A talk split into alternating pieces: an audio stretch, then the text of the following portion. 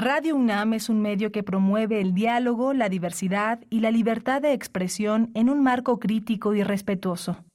Los comentarios expresados a lo largo de su programación reflejan la opinión de quien los emite, mas no de la radiodifusora. Radio UNAM presenta Prisma RU. Una mirada universitaria sobre los acontecimientos actuales. Prisma RU. Relatamos al mundo.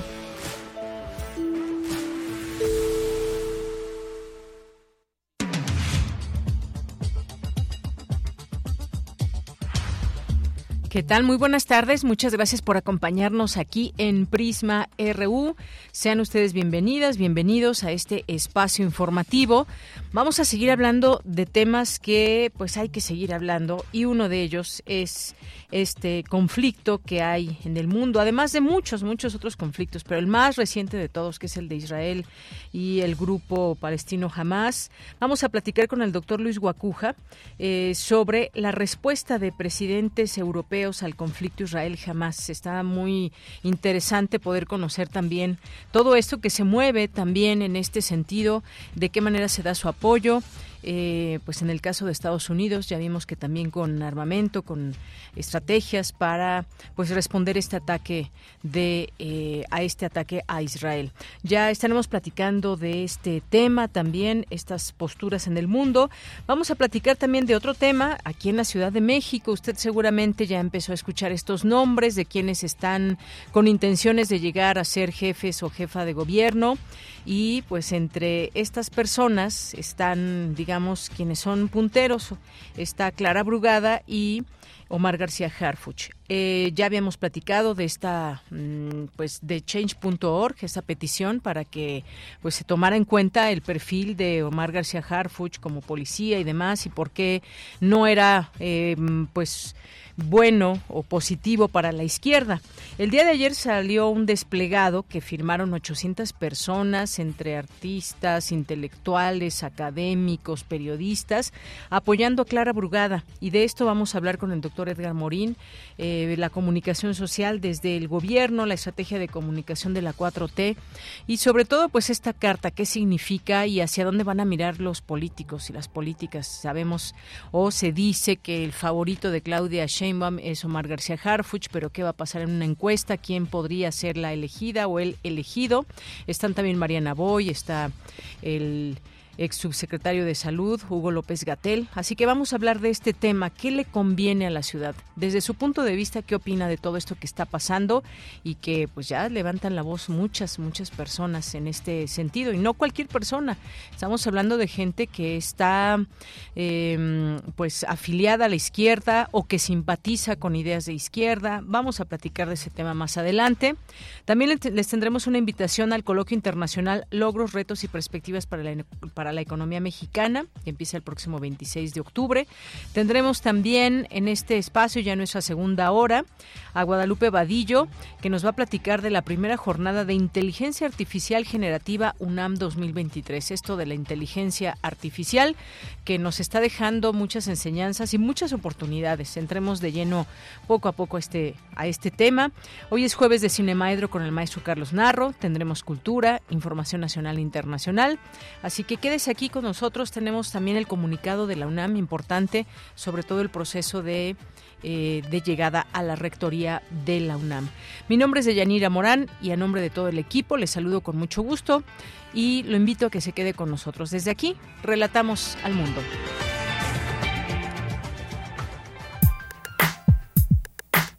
Relatamos al mundo. Relatamos al mundo.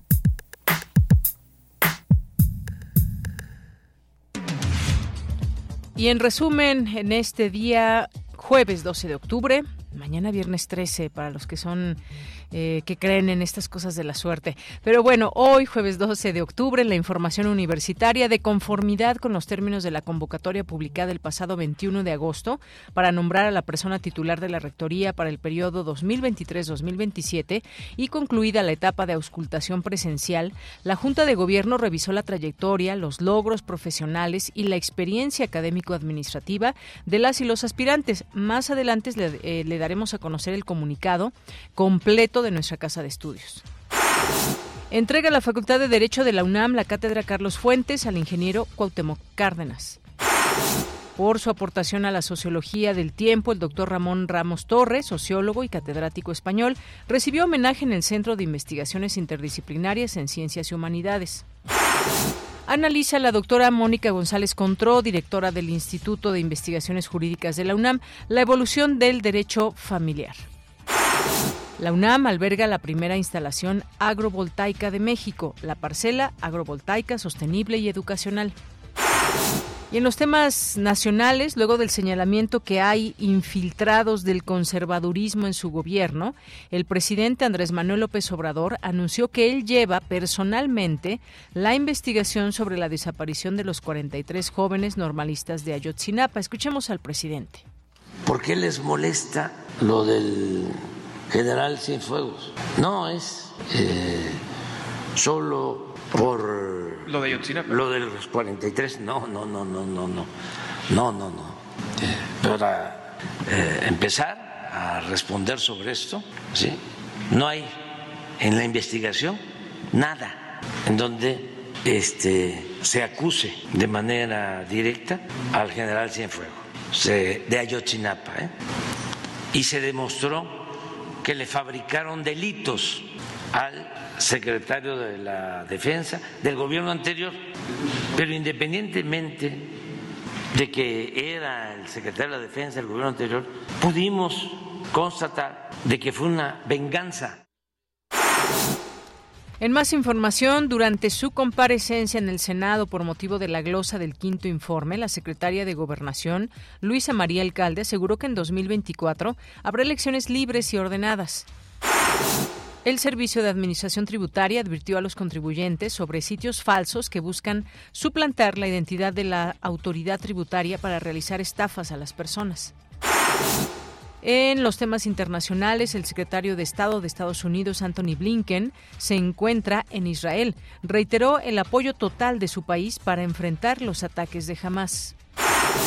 Y esta mañana el presidente Andrés Manuel López Obrador informó que México instalará un puente aéreo para eh, traer a los connacionales que desean salir de Israel.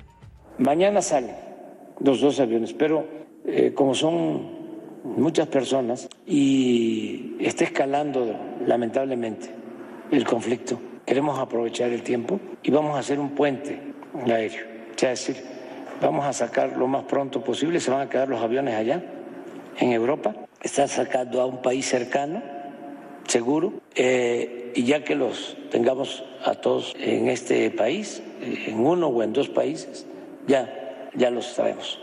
Pero porque no podemos tardar tanto. Bien, pues ahí las palabras del presidente en torno a este tema de seguir trayendo a los conacionales que desean salir de Israel.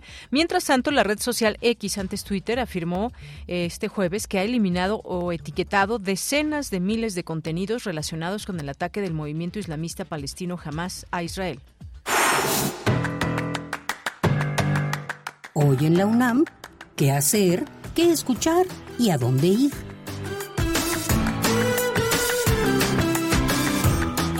Mañana no te puedes perder la ciencia que somos bajo la conducción de Ángel Figueroa. Mañana, viernes 13 de octubre, el programa se transmitirá en control remoto desde el Universum, Museo de las Ciencias, en la onceava edición de la Fiesta de las Ciencias y las Humanidades. La emisión se centrará en la temática Por un planeta sano, con la que por medio de charlas, talleres y transmisiones en línea, busca crear conciencia de la frágil relación que existe entre la salud del ser humano, la de la flora, la fauna y los ecosistemas en conjunto. Sintoniza mañana en punto de las 10 horas el 96.1 de FM. La Facultad de Ciencias de la UNAM organiza el quinto concurso mexicano Evaluación de Suelos, organizado por la Comisión de Acción Juvenil de la Sociedad Mexicana de la Ciencia del Suelo. Asiste mañana viernes 13 de octubre, en punto de las 9.30 horas, al auditorio del edificio Muscali de la Facultad de Ciencias de la UNAM. Del 13 al 15 de octubre se lleva a cabo la Fiesta de las Ciencias y las Humanidades por un planeta sano.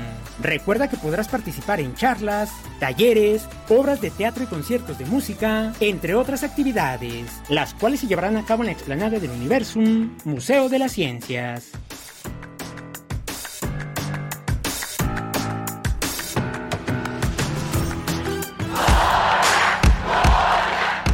Campus RU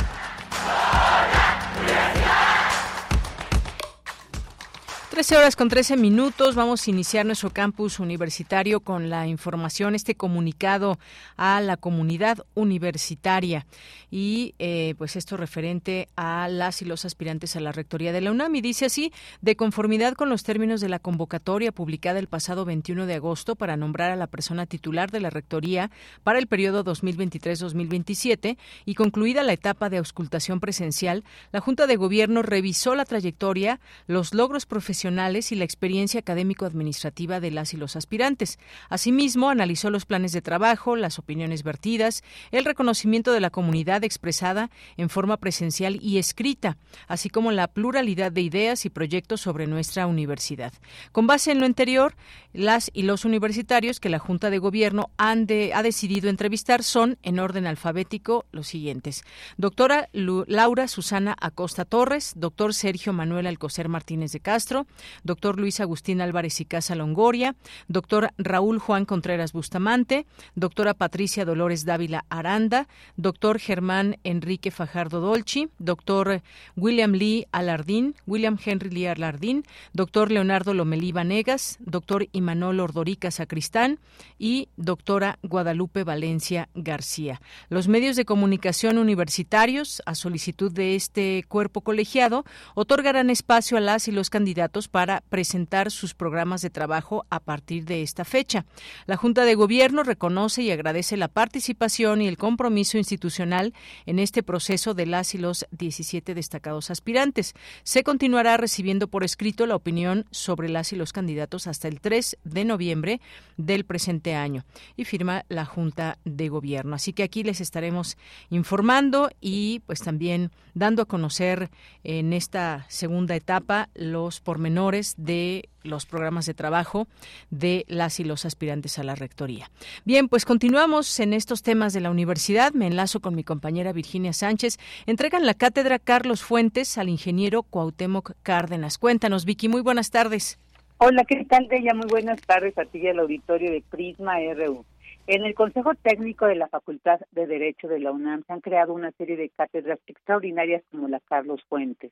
Y en la última sesión de dicho consejo se aprobó la propuesta de la escritora Silvia Lemos, también viuda de Carlos Fuentes, de otorgar esta cátedra al ingeniero Cuauhtémoc Cárdenas Solórzano por lo que en un evento realizado en dicha entidad, el director de la misma, Raúl Contreras Bustamante, hizo entrega de la Cátedra Extraordinaria Carlos Fuentes 2023 a Cuauhtémoc Cárdenas y señaló lo siguiente. Escuchemos.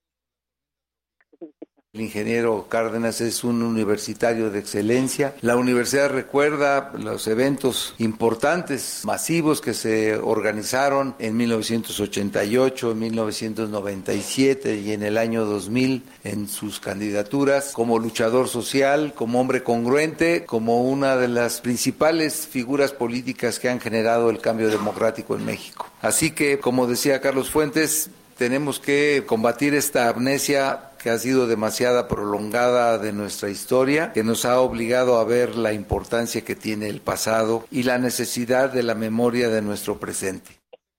Por su parte, Cuauhtémoc Cárdenas destacó que recibir esta cátedra significa aceptar un compromiso con los legados, anhelos y causas de Carlos Fuentes. Escuchemos.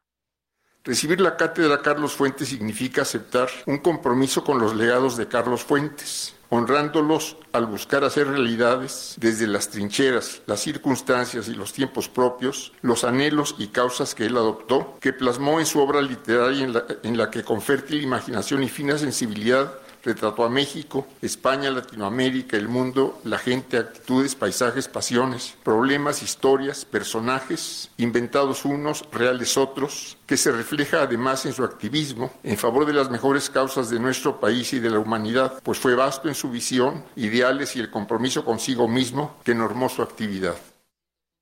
Este evento también estuvo presidido, además de Silvia Lemus, por Sonia Venegas, Ruth Zabaleta y Juan Antonio Pérez, secretaria general y catedráticos de la Facultad de Derecho respectivamente, entre otros. Es la información. Bien, Vicky, muchas gracias. A ti, Bella, buenas tardes. Muy buenas tardes. Y nos vamos ahora con Cindy Pérez Ramírez. Rinden homenaje a la trayectoria y obra del doctor Ramos, Ramón Ramos Torre. Adelante, Cindy, muy buenas tardes. Muy buenas tardes, Deyanira. Es un gusto saludarte a ti y al auditorio. Ramón Ramos Torre destaca como uno de los académicos más notorios y con mayor influencia en el ámbito de las ciencias sociales en España durante las últimas décadas. Su obra, caracterizada por su amplitud y minuciosidad, se ha centrado principalmente en áreas como la teoría sociológica, la sociología histórica, la sociología del tiempo, los procesos de cambio social y la sociedad del riesgo, entre otros temas. Escuchemos a Mauricio Sánchez Menchero, director del Centro de Investigaciones Interdisciplinarias en Ciencias y Humanidades, durante el homenaje realizado en esa entidad académica. Reconocen en la figura del doctor Ramos y su obra un pilar fundamental en el estudio teórico y empírico del tiempo, los fenómenos, los procesos y las representaciones temporales. El doctor Ramos no solo ha sido pionero en el estudio de la sociología del tiempo en lengua castellana, sino que ha aportado alguna de las síntesis más importantes del desarrollo de este subcampo durante el siglo XX y de las discusiones que desde este se han desarrollado particularmente en el marco del riesgo y los futuros climáticos en el siglo XXI. Además de ello, es especialista en teoría sociológica clásica, uno de los principales conocedores de la obra de Durkheim, así como de la teoría sociológica contemporánea. Por su parte, la doctora Guadalupe Valencia, coordinadora de humanidades de la UNAM, habló de las aportaciones que hizo el sociólogo y catedrático español en materia del tiempo. Ante todo, Ramón nos ofrece claves para leer el tiempo. La primera, el entendimiento del tiempo como un problema, se trata de reconocer que la reconstrucción de la vida social, su comprensión cabal, no puede sino dar cuenta de la espacialidad y temporalidad en que se constituye. Más que una larga y elaborada teoría sobre el tiempo a la manera de Elías o de Gurbich, Ramón provee de los elementos claves, cruciales para el entendimiento del problema del tiempo social y para su concienzudo estudio. Lo hace con buena pluma, claridad y una economía del lenguaje que no quita riqueza a su discurso, Deyanira, este fue el reporte del homenaje que le brindó el Centro de Investigaciones Interdisciplinarias en Ciencias y Humanidades de esta Casa de Estudios al sociólogo español Ramón Ramos Torres.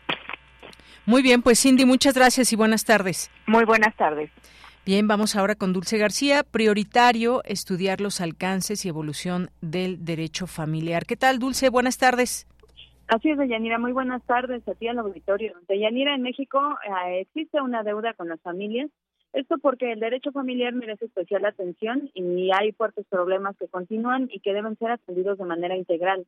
En ese contexto de Yanira, la doctora Mónica González Contró, directora del Instituto de Investigaciones Jurídicas del UNAM, brindó la conferencia magistral La constitucionalización del derecho familiar, en donde destacó que la visión tradicional del derecho de la familia es una concepción que ha ido cambiando a partir de la vigencia de los derechos humanos.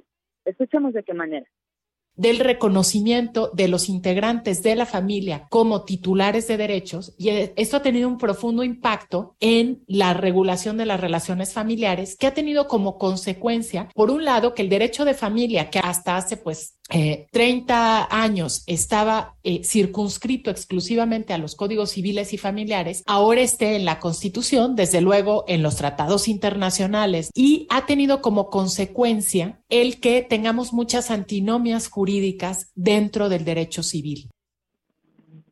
Deyanira, en el marco del Congreso Internacional de Derecho Privado, la doctora Mónica González Contró dijo que los códigos civiles y familiares siguen teniendo normas que responden a un modelo que ya no es vigente. Escuchemos nuevamente sus palabras pues estamos en un momento en el que coexisten dos paradigmas, ¿no? El paradigma de las personas titulares de derechos humanos, el reconocimiento de las mujeres, las niñas y los niños como eh, actores relevantes y como titulares de derechos que por estar en una situación de vulnerabilidad requieren de garantías específicas y por otro lado quienes consideran que la familia es un espacio privado, es el espacio en donde el individuo pues tiene que gozar de los derechos y que el Estado debe de tener una intervención mínima y subsidiaria respecto de los derechos. Deyanira Mónica González Contró explicó finalmente que el derecho familiar está teniendo una evolución muy rápida y que es por eso que sea normal que existan paradigmas distintos dentro del mismo, pero que es necesario analizar dichos paradigmas y atender las distintas visiones. Esta es la información. Bien, Dulce, muchas gracias. Buenas tardes. Gracias a ti, muy buenas tardes. Continuamos. Prisma RU. Relatamos al mundo. Estados Unidos y países europeos expresan un comunicado conjunto, en un comunicado conjunto su apoyo a Israel. Estados Unidos, Francia, Alemania, Italia y Reino Unido han expresado su apoyo a Israel tras los ataques de Hamas. Mientras tanto, la Unión Europea anuncia que no suspenderá la ayuda humanitaria a los palestinos, pero que revisará los fondos para que no lleguen a terceras personas que puedan apoyar a organizaciones terroristas. Y eh, pues toda esta información ha estado surgiendo en las últimos días, en las últimas horas. Eh, finalmente, entre estos ataques entre Israel y el grupo Hamas, ¿cómo o dónde queda también la parte de los palestinos, los habitantes, las familias? Hay un acuerdo también de la Unión Europea de mantener el apoyo a la autoridad palestina y que no interrumpirá sus ayudas al pueblo palestino. La inmensa mayoría de los ministros de Exteriores europeos, con la excepción de dos o tres, han dicho claramente que la cooperación con la autoridad palestina debe continuar. Resumió alto, el alto representante de política exterior de la Unión Europea, Josep Borrell, tras el cónclave extraordinario celebrado eh, para evaluar esta situación.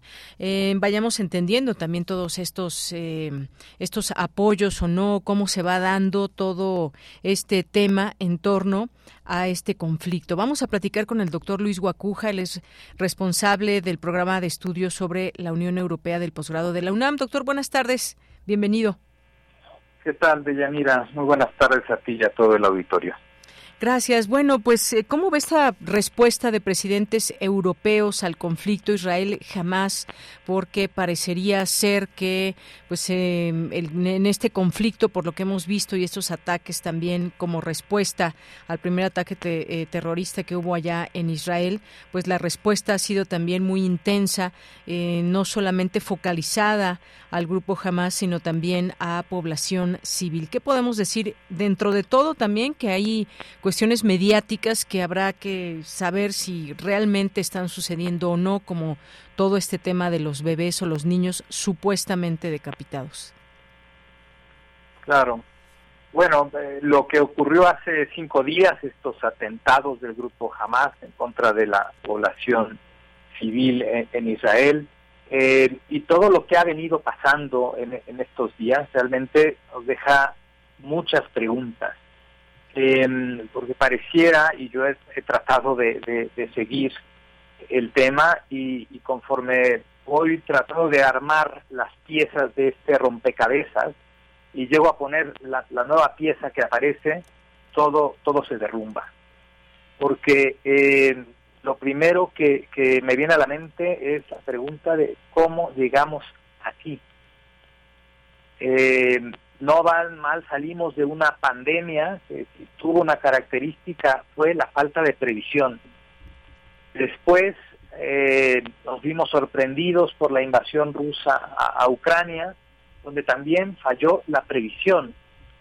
Y ahora, nuevamente, había un caldo de cultivo ahí, había ánimos encendidos, había una condición bastante crítica en Palestina, un apartheid eh, causas profundas de violación, de impunidad, de crímenes de guerra de todos los bandos y la comunidad internacional volteó hacia otro lado. Aquí hay una responsabilidad de la comunidad internacional y de Naciones Unidas y de la Unión Europea y de Estados Unidos.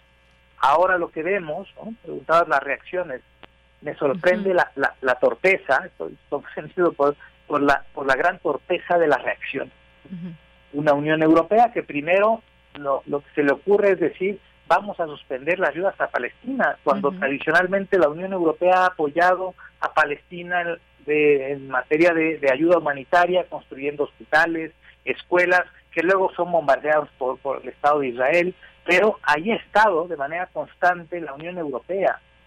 Y ahora ante esto, por supuesto, hay que condenar los, los atentados y la muerte de civiles, pero pareciera que es borrón y cuenta nueva y que no haya pasado nada antes. Y bueno, ya se, se tuvo que desdecir la Unión Europea y decir no, no vamos a suspender las ayudas después mm. de que pues, hubo ahí ciertas tensiones.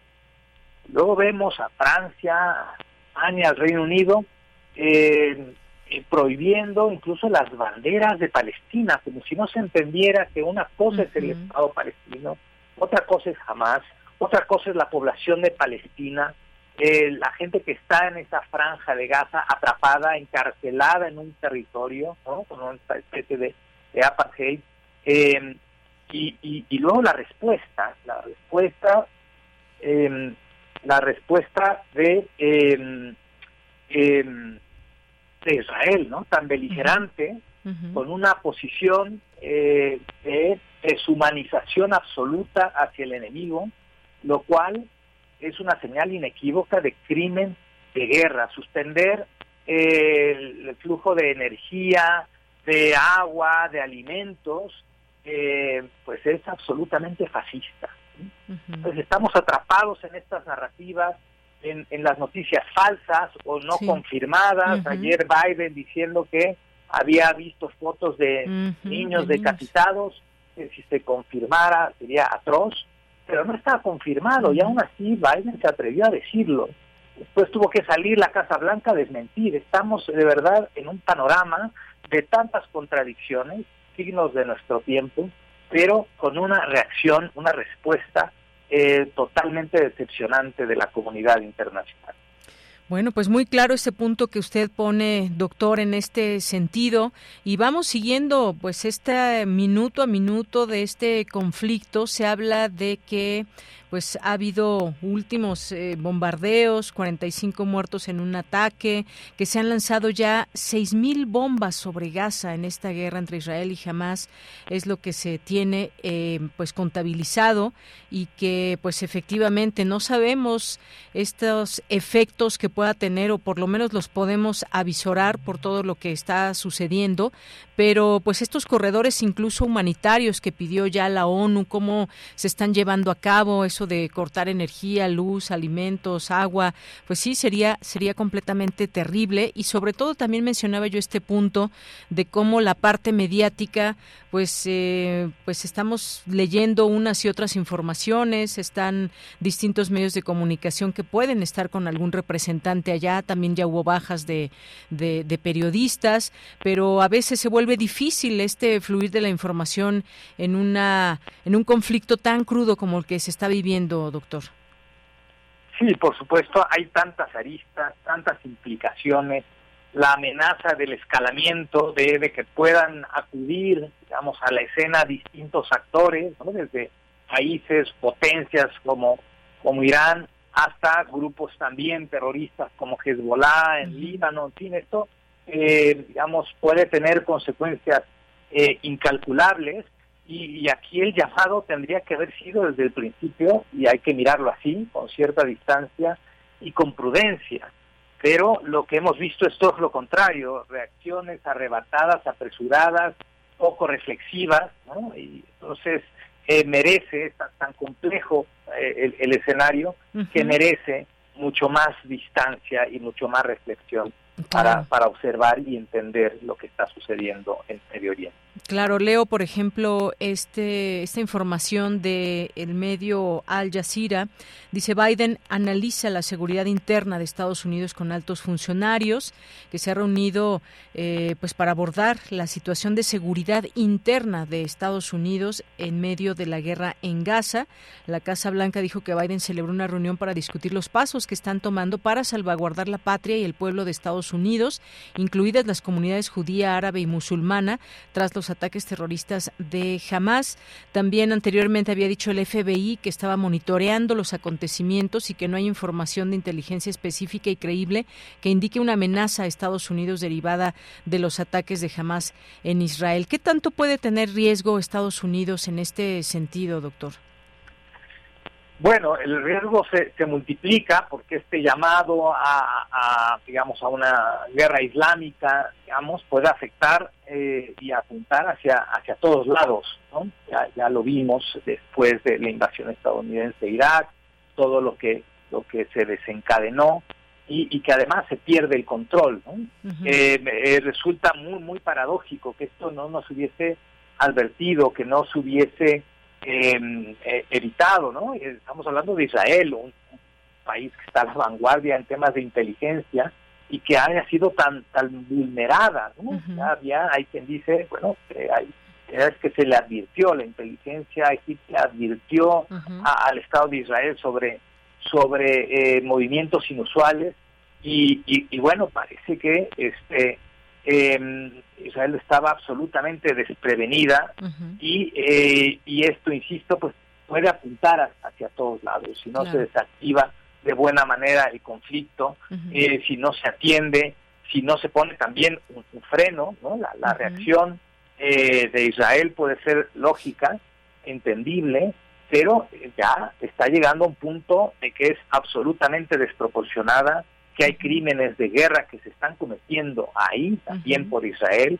Entonces eh, eh, la situación se vuelve muy compleja, la guerra de narrativas otra vez, como el caso de Ucrania, está presente, el tema mediático juega un papel fundamental y, bueno, habrá que estar atentos a, lo que pasa y eh, esperemos que esto se pueda desactivar de la mejor manera con una presencia mucho más seria de parte de, los actores internacionales. Así es. Y bueno, pues sí, en este tema que vamos eh, poco a poco conociendo más datos, los que van surgiendo eh, de momento, hay incluso cámaras instaladas que se pueden ver a través de, se puede ver a través de internet el minuto a minuto de lo que está sucediendo, la cámara que enfoca justamente esta parte de la franja de Gaza, como debe haber otras eh, tantas, pero bueno, ahí algún medio de comunicación lo, lo pone de esta manera, desde que amanece hasta que anochece, ya el sexto día de este estos ataques mutuos. Y bueno, también el tomar postura, doctor, con esto con esto terminaría, el tomar por tomar postura a favor de Israel o a favor de Palestina. Eh, yo hasta este momento no he escuchado alguna postura a favor de Hamas como tal, este grupo terrorista. Eh, quizás eh, un poco estar en el en el medio de no tomar partido, pero estar con la paz, como lo dijo incluso el presidente López Obrador de México. ¿Qué, qué mm, postura eh, no debiéramos de tomar, sino conocer? Eh, ¿Hay que estar a favor de uno u otro? ¿Hay buenos y malos en todo esto?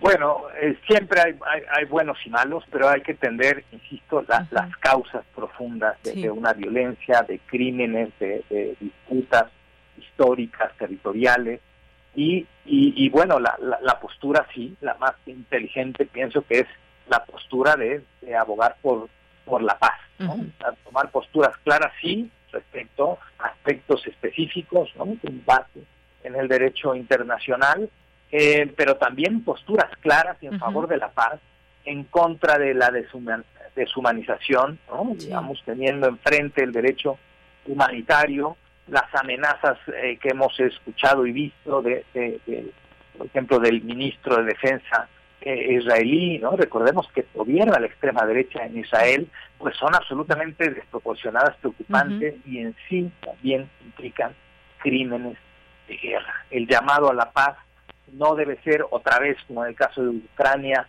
un disparate sino debe ser la vía no o sea, Gandhi lo decía ¿no? La paz es el, es el camino, ¿no? Y aunque suene romántico, así es, Y hay que apostar por ello, y hay que redoblar esfuerzos, y hay que eh, pues esperar que haya una reacción mucho más firme, pero también mucho más seria de parte de la comunidad internacional en este asunto que se puede desbordar. Muy bien. Bueno, pues doctor Luis Guacuja, un gusto como siempre saludarle y poder escuchar sus comentarios y análisis sobre este tema tan importante que acontece al mundo. Igualmente, Deyanira. Gracias a ustedes. Hasta luego. Muy buenas tardes. Gracias al doctor Luis Guacuja, responsable del programa de estudios sobre la Unión Europea del posgrado de la UNAM y este tema, la respuesta de presidentes europeos, apoyo o no, a dónde va todo este, pues apoyo humanitario también, por qué detenerlo en este conflicto Israel jamás. Continuamos. Tu opinión es muy importante. Escríbenos al correo electrónico prisma.radiounam@gmail.com. La Ciudad de México es una de las más grandes experiencias urbanas de nuestro planeta y su origen se remonta a siglos atrás, por lo menos desde la consolidación en el Valle Lacuse de Anáhuac de los pueblos de Chicomostoc, un siglo antes de la fundación de Tenochtitlán y bueno, pues así comienza un, un, eh, un comunicado, un escrito que se ha lanzado para eh, apoyar a una de las posibles candidatas a la Ciudad de México, que es Clara Brugada. Se habla, pues, eh, de esto, del apoyo que se le da.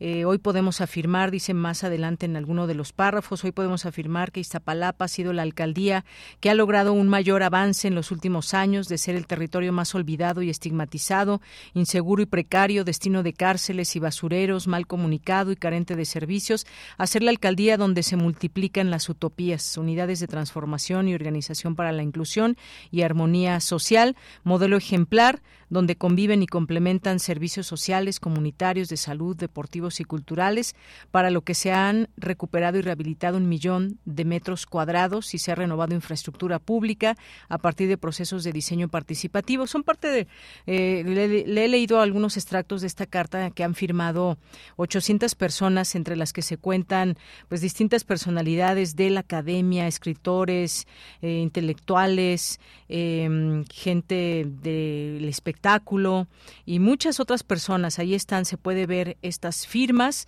en torno un apoyo a la exalcaldesa de Iztapalapa.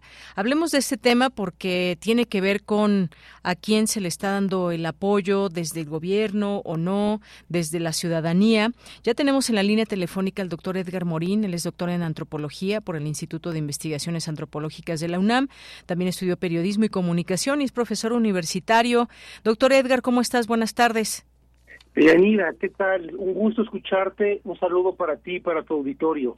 Gracias. Pues, ¿cómo has visto estos últimos movimientos aquí en la Ciudad de México? Hubo también antes una petición en change.org de que no debía ser el abanderado Omar García Harfuch, de no tener, eh, pues, eh, todos los, digamos, las cartas que puede dar una izquierda que está o ha votado en México desde 1997, específicamente en la Ciudad de México. Eh, ¿Qué puedes decir de todo este escenario que estamos viviendo? Bueno, pues es un escenario complicado y es una decisión muy polémica, eh, incluso parecería no tener mucho sentido y parecer casi resultado de una eh, borrachera de poder, eh, no de bacanora, solo de poder. porque la primera pregunta que uno se hace es si está tan, pero tan mal la ciudad que merece un policía que la gobierne. Y luego, ¿qué policía? Que ese es el segundo elemento que tendría que reflexionarse y que de hecho las peticiones que se han hecho en Change.org, eh, estos desplegados y muchas opiniones eh, apuntan en ese mismo sentido. Es decir, la ciudad no se merece un policía para que la gobierne. Y habría que ver en el caso particular de este policía, eh, por un lado, cuáles son sus soportes, eh, quiénes lo apoyan eh, y su propio historial, que entra en franca contradicción no solo con los postulados de la autodenominada cuarta transformación, sino con muchos valores y postulados de eso que se ha entendido eh, que es la izquierda o lo que se supone es o son esas izquierdas. Entonces, en ese sentido es como un sinsentido ideológico, eh, parece más producto, insisto, de, del, del capricho o de un mal cálculo eh, y pone, eh, digamos, al la propia al propio partido en una división eh, pues muy franca y, y, que además bueno hace o deja ver también eh, a los advenedizos de siempre no es decir esos que se decían de izquierda porque convenía en ese momento ser de izquierda para adquirir un hueso y ahora están diciendo y haciendo unas cosas eh, pues verdaderamente patéticas, pero digamos que es parte de la lucha encarnizada por el poder. Entonces creo que eso sería por lo menos algunas cosas que tendríamos que, que cuestionarnos, ¿no? Sus propios antecedentes eh, familiares, profesionales, y los enredos y sus relaciones de interés o con grupos de interés muy particulares, ¿no? Que obviamente significan una regresión para la Ciudad de México. En ese sentido parece que ni la eh, próxima candidata ni su partido entendieron la experiencia de haber impulsado a alguien como Miguel Ángel Mancera, eh, y lejos de entender, vuelve, parece volver a, a esta necedad o este sinsentido, impulsando ahora a un policía. Y después, bueno, eh, reclaman que eh, no construyen un Estado policíaco militar. Muchas contradicciones, ¿no? En todo esto, me parece. Efectivamente, pues sí, hay esta, esta, digamos, molestia de que se esté, digamos, apoyando. Yo me también hasta esta, digamos, eh, lo que se puede ver y lo podemos incluso leer quizás políticamente, eh, que estuviera como apoyando la doctora Claudia Sheinbaum a Omar García Harfuch, incluso también defensas que hizo en su momento el presidente López Obrador, de que él no construyó la verdad histórica, que no fue parte de esa construcción, en fin, este salir a, a, quitarle esas manchas que de pronto pueden empañar su camino hacia la Ciudad de México. Y en otra parte también de este, de este desplegado dice quienes acompañamos esta reflexión, pensamos que la aportación de Clara representa la experiencia más progresista y democrática de los últimos años y merece ser ampliada al resto de la ciudad. Eh, creo que pues ahí está el trabajo que tanto ha hecho uno como otro y nos estamos centrando en estos dos personajes porque digamos que son los punteros, aunque se habla, según algunas encuestas, que es Omar García Harfuch el que lleva la ventaja en todo esto. Yo miraría en esta parte, eh, doctor Edgar Morín, ¿por qué desde ese lugar de la izquierda progresista que pues llegaron con votos y de una lucha de mucho tiempo atrás, que no es precisamente la de este policía, que puede ser muy, pudo haber sido muy buen secretario de Seguridad Pública. ¿Por qué, digamos, se está viendo esta situación desde personajes como Claudio Sheinbaum y, el propio presidente López Obrador hacia, hacia esta postura de con, con Omar García Harfuch? Quizás sea la contradicción o una de las contradicciones más fuertes que tiene el actual gobierno. Este ganar con la izquierda y gobernar con la derecha que nos llevaría a cuestionarnos también hasta dónde se trata de una izquierda realmente progresista. Eh, es inevitable pensar en la condecoración al general Salvador Cienfuegos, en las declaraciones en torno a el caso de Ayotzinapa. Es decir, las manchas ahí están, aunque se tratan de borrar, aunque se esté haciendo una operación de relaciones públicas. Eso llama mucho la atención, eh, cómo se le intenta vender como una mezcla de Peña Nieto y Batman al exsecretario de Seguridad. Es decir, esta idea de que es un político guapo. Eh, yo nunca he conocido a un policía guapo. Ven demasiada porquería como para poder hacer eso.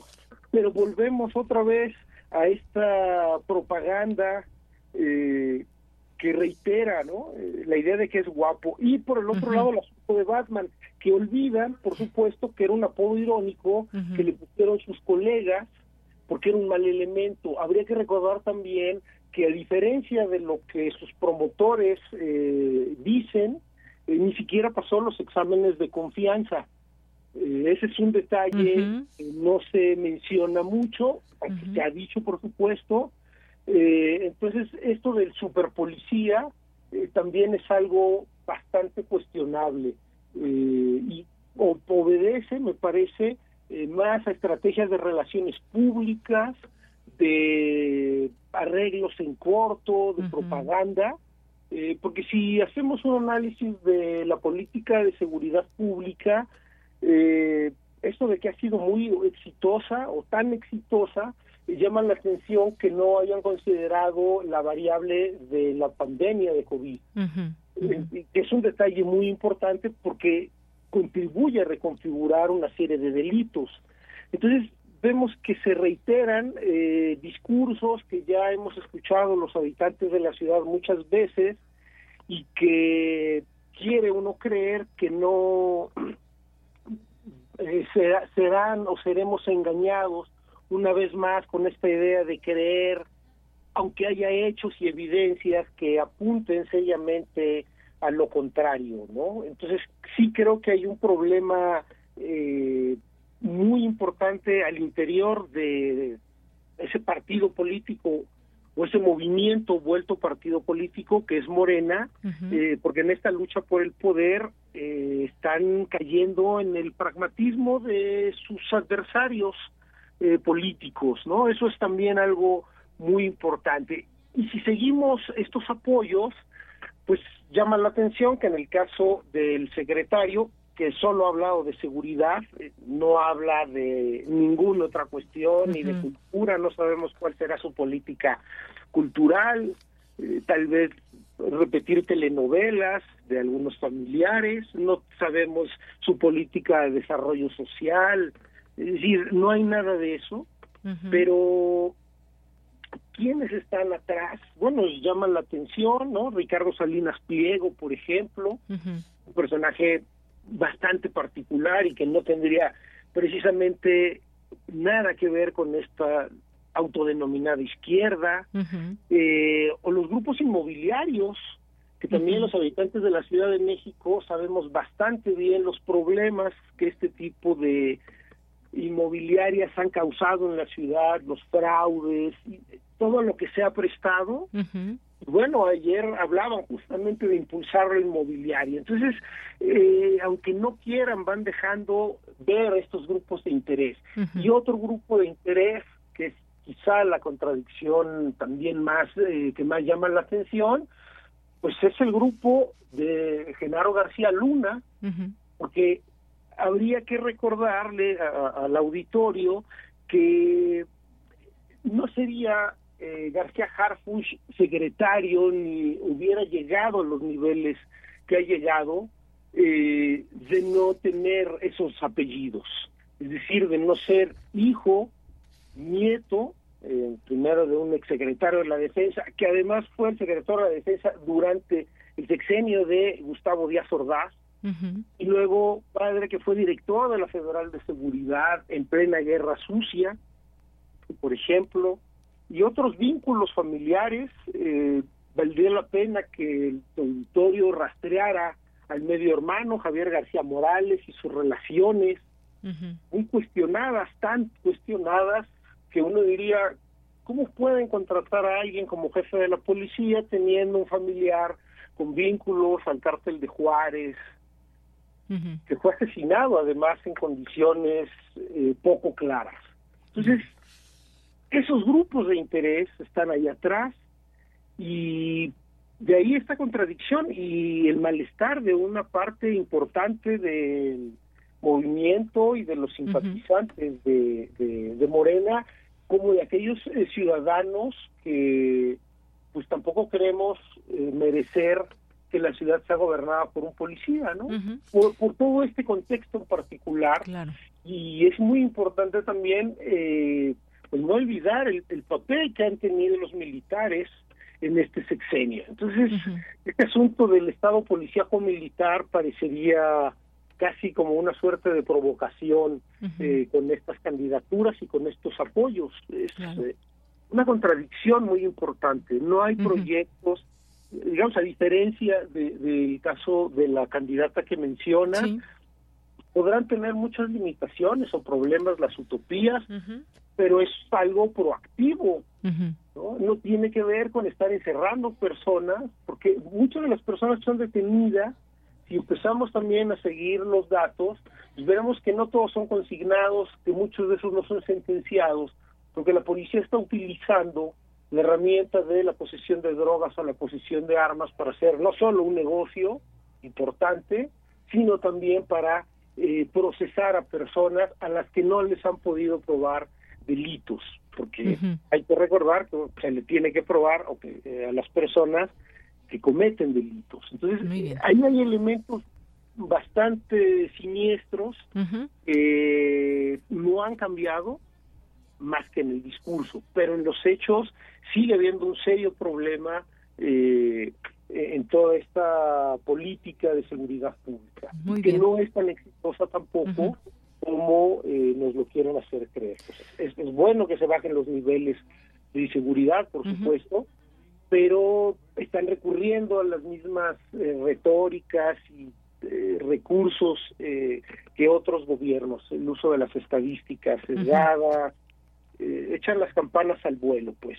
No sería, me parece, digamos, tan exitoso como lo quieren o lo han querido vender. Muy bien, pues muchas gracias, doctor, porque sí, efectivamente se vería como una contradicción ahí importante, pues uno y otro perfil que son muy distintos y sobre todo, pues las voces que van sumándose. En este desplegado, pues firmaron entre otras personas Elena Poniatowska, el periodista novelista Juan Villoro, eh, Marta Lamas, feminista, académica, eh, Jesús Rodríguez, Horacio Franco, Daniel Jiménez Cacho, es decir, de, de aquí, de allá de Acullá, de distintos lugares, eh, periodistas también que han estado muy de cerca en este proceso.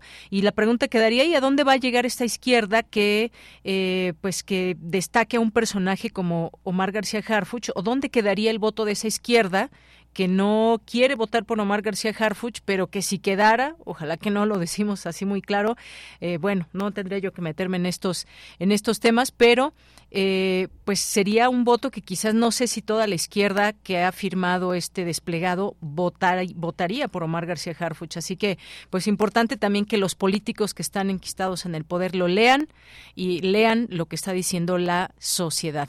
Bien, pues muchas gracias, doctor. Hasta luego. Al contrario, un gusto saludarles y que tengan eh, una buena tarde. Igualmente, hasta luego. Buenas tardes, doctor Edgar Morín. Continuamos. Prisma RU. Relatamos al mundo. Bueno, pues yo le voy a dejar la palabra a Adrián Escamilla, que es secretario técnico del Programa Universitario de Estudios sobre Democracia, Justicia y Sociedad, para que nos invite, nos hable de este coloquio internacional, logros, retos y perspectivas para la economía mexicana. Eh, doctor Adrián, bienvenido, buenas tardes. Hola, ¿cómo estás, Deyanira? Buenas tardes, un gusto saludarte. Muy bien, muchas gracias, Adrián. Pues cuéntanos, déjanos esta invitación para el público de Prisma RU. Claro que sí, con mucho gusto y gracias por el espacio. Mira, los estamos invitando a, la, a tu amable audiencia a este coloquio internacional que lleva por nombre La transformación democrática en disputa, interrupción, consolidación o radicalización. Eh, lo vamos a realizar del 20, el 20, 25 y 26 de octubre en el auditorio Alfonso Caso, este auditorio bellísimo de la UNAM, que está ubicado en el corazón de Ciudad Universitaria, ahí junto a las islas, es un, es un aforo espectacular y bueno, pues no es, no es para menos, ya que esperamos que nuestro coloquio sea histórico. Quiero enfatizar un poquito el tema de, del título, la, la pregunta que conlleva el título, que es interrupción, consolidación o radicalización, porque es ahí donde está el meollo del asunto, lo que queremos con este coloquio. Eh, sabemos que el próximo año pues tendremos relevo presidencial, y no creo que sea un, un momento este como se puede decir como común a cualquier otro sexenio no sino más bien aquí se está jugando mucho. Se está jugando la continuidad de esto que se ha que se ha autodenominado la cuarta transformación. Este hay voces que claman por un cambio de, de dirección, que no están de acuerdo con cómo se están llevando a cabo las cosas, pero también hay otras voces muy importantes. Ahorita estaba escuchando la, entrevista previa que, que claman más bien por una profundización de la transformación, por una radicalización de la misma. Entonces nos estamos jugando ni más ni menos que que un proyecto de largo plazo y además en un momento histórico del mundo que es muy importante, o sea, el mundo ahorita está atravesando por una serie de conflagraciones militares y, turbulencias financieras, migraciones masivas, cambio climático que está acelerándose, etcétera, donde pues las decisiones este, que se toman, las decisiones nacionales son, son muy importantes porque la llegada de ciertos gobiernos que pueden o no agudizar estas estas situaciones globales, ¿no? Entonces, estamos este, este coloquio lo que busca es poner esa perspectiva de un, una decisión tan importante como la que vamos a tomar en un año y pues brindar elementos para para eso, para reflexionar en colectivo, para decidir juntos y juntas si este cambio tiene que profundizarse o más bien tiene que virar, ¿no? O se va a interrumpir, ¿no? Porque también esa es otra otra cuestión. A veces los procesos históricos en México se detienen y este concepto de interrupción nosotros lo lo traemos del gran historiador Adolfo Gili, que desafortunadamente murió este año. Nos dejó con un profundo dolor a todos los, los seguidores de su obra y a todos los alumnos universitarios, universitarios que lo que lo escuchábamos en las aulas, que nos decía ¿no? que en México a veces los movimientos populares se interrumpen, pero eso no quiere decir que, que baje la organización, sino que la organización este, se mantiene. Entonces, bueno, en este importante coloquio va a haber una mesa homenaje a Adolfo Gili, pero también vamos a tener este, otras importantes eh, temas y, y participantes. Si me permites, Deyanira, quisiera yo mencionar aquí algunos de nuestros conferenciantes magistrales. Va a estar con nosotros el secretario de Hacienda, Rogelio Ramírez de la O, impartiendo una conferencia magistral acerca de los logros y retos de la economía mexicana. Estará con nosotros también Álvaro García Linera, el que fuera el ex vicepresidente del primer Estado plurinacional de Bolivia, eh, quien hablará con nosotros acerca de este, de este concepto, esta noción de las revoluciones interrumpidas, pero en un nivel regional, América Latina. Estará la doctora María Elena Álvarez Bulla, la directora general del CONACIT, hablándonos de los avances y de los desafíos de la política científica en México. Tendremos a Mario Campaña, un escritor y poeta que, es, que eh, tiene eh, libros excelentes acerca de la democracia neoliberal y nos vendrá este, a impartir una conferencia acerca de los desafíos, los límites y las mentiras de la democracia neoliberal. Estará Mario Luis Fuentes, el presidente del patronato universitario, Martín Aguilar, rector de la Universidad Veracruzana, impartiendo conferencias magistrales acerca de la situación democrática del país.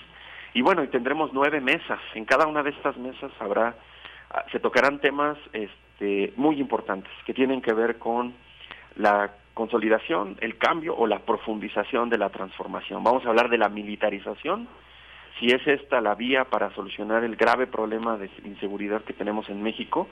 Nos acompañarán destacados expertos en el tema de la seguridad y la militarización, entre ellos, por ejemplo, la presidenta de la Comisión de Derechos Humanos de la Ciudad de México, Nacheli Ramírez. Tendremos una mesa sobre impuestos a la riqueza, la reforma fiscal pendiente. Estará el director del CIDE, José Antonio Romero, estará Alfonso Ramírez Cuellar, un destacado promotor de estas iniciativas del Grupo Parlamentario de Morena. Tendremos otra mesa acerca de la democratización de los medios de comunicación, una mesa más para hablar acerca de los retos del feminismo, del movimiento feminista, cuáles son las formas de lucha, los horizontes, eh, lo que se le exige al próximo gobierno. Estará Marta Lamas con nosotros, estará este, también Ana Francis Moore, la diputada del, por el Congreso de la Ciudad de México. Tendremos otra mesa acerca de la democratización del Poder Judicial. En fin, son nueve mesas eh, donde tendremos destacadas y destacados conferencistas magistrales abordando estos nodos, estos, estos nudos problemáticos de nuestro país y debatiendo acerca del, del futuro de la, de la transformación. Oye, pues muy bien, llega en este momento este coloquio internacional para hablar de todo este tema que nos platicas. Ahí ya, pues de primer nivel, todos estos invitados, invitadas que nos platicas. Ahí está toda la información en su página del PUEX, ¿verdad? Sí, claro que sí. Los invitamos, por favor, a que se inscriban. Este, a los primeros 300 en registrarse ganarán un kit por la democracia, es decir, está conformado por, por varias de nuestras publicaciones y algunas sorpresas que les daremos el los estaremos entregando el día de la inauguración, este el martes 24 de, de octubre allí en el auditorio Alfonso Caso. También este otorgaremos constancias con valor curricular a partir del 80% de asistencia presencial. Esto es muy importante para las y los estudiantes que nos escuchan, que pueden este, pedirle a sus profesores, ¿no? Que asistir al coloquio para profundizar los temas que están viendo en sus clases y se llevarán una constancia, un kit de lucha por la democracia y habrá mm, bastantes sorpresas, pero más allá de ello, un ambiente universitario de pluralidad, de debate, de reflexión sobre estos temas tan importantes para construir un siglo XXI más, más justo y más más igualitario. Muy bien. Bueno, pues muchísimas gracias Adrián Escamilla por haber estado aquí para hacernos esta invitación. También dejamos la información en nuestras redes sociales de Prisma RU para que quien guste pueda ahí tener directamente esta liga. Muchísimas gracias Adrián. Al contrario, Deyanira, gracias por la invitación. Un saludo para todas y todos. Un saludo y un abrazo. Hasta luego. Adrián Escamilla, secretario técnico del Programa Universitario de Estudios sobre Democracia, Justicia y Sociedad. Vamos a hacer un corte. Regresamos a la segunda hora de Prisma RU.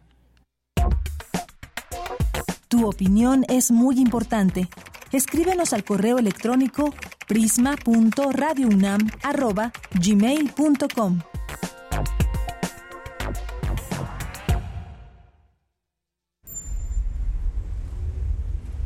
XEUN 96.1 de frecuencia modulada. 860 de amplitud modulada.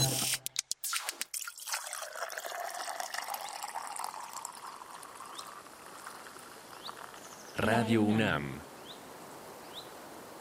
Experiencia sonora. Todo es moderno. Una diosa griega, un drama isabelino o una perspectiva neofuturista. La modernidad depende del oído que escucha. La Orquesta Filarmónica de la UNAM te invita al programa 4 de su tercera temporada 2023, en el que presentará las obras Y la máquina va de Javier Álvarez, la obertura de la fantasía Romeo y Julieta de Piotr Ilyich Tchaikovsky y la suite de Electra de Richard Strauss. Director huésped Iván López Reynoso. Sábado 14 de octubre a las 20 horas y domingo 15 de octubre a las 12 horas en la sala Nezahualcóyotl del Centro Cultural Universitario. OFUNAM, tercera temporada 2023. Existen distintas versiones de México el México de los creadores, el México de quienes se esfuerzan, de quienes quieren llegar lejos, de quienes estamos unidos. Pero el 2 de junio del 2024 todos seremos parte del mismo México, el que participa. Decidiremos con nuestro voto el rumbo de nuestro país. Si aún no solicitas tu INE, está desactualizada o ya no es vigente, acude a tu módulo. Tienes hasta el 22 de enero para hacerlo. En estas elecciones, con mi INE, participo. INE. Cultivemos el gusto por el arte escrito y el ejercicio de la imaginación al lado de María Ángeles Comezaña en Al compás de la letra. Rutas literarias para viajar entre textos, poemas y cartas. Todos los jueves a las 18 horas por el 96.1 de FM. Radio UNAM.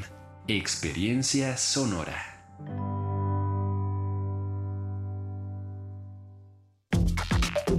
Alrededor de un tema siempre habrá muchas cosas que decir. Quizá haya tantos puntos de vista como personas en el mundo. Únete a la revista de la universidad donde convergen las ideas. Jueves a las 16 horas, después del corte informativo. Disentir para comprender. Radio UNAM, Experiencia Sonora.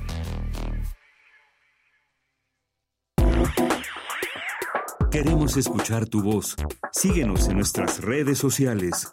En Facebook como Prisma RU y en Twitter como arroba PrismaRU.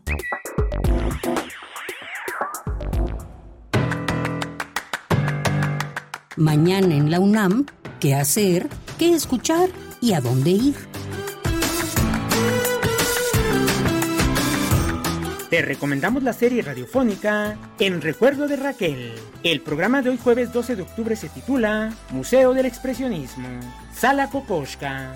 La serie completa de Museos en el Aire puede consultarse en el sitio oficial radiopodcast.unam.mx y sintoniza todos los martes y jueves en punto de las 17 horas el 96.1 de FM. Otra opción sonora que no te puedes perder es la serie radiofónica Al compás de la letra, bajo la conducción de Ángel Figueroa. El programa de hoy jueves 12 de octubre es una retransmisión donde el vocablo pasión guía la ruta de la palabra y la invitada es Becky Rubistein, periodista cultural, traductora, dramaturga, poeta y promotora cultural. Sintoniza hoy, en punto de las 18 horas, el 96.1 de FM. El Centro Cultural Universitario Tlatelolco te invita a participar en el tercer Congreso Internacional del Deporte y la Cultura Física, Diplomacia y Cooperación Deportiva para la Paz y el Desarrollo, que se llevará a cabo del 25 al 27 de octubre en el Centro Cultural Universitario Tlatelolco. Consulta la convocatoria completa ingresando a su sitio oficial.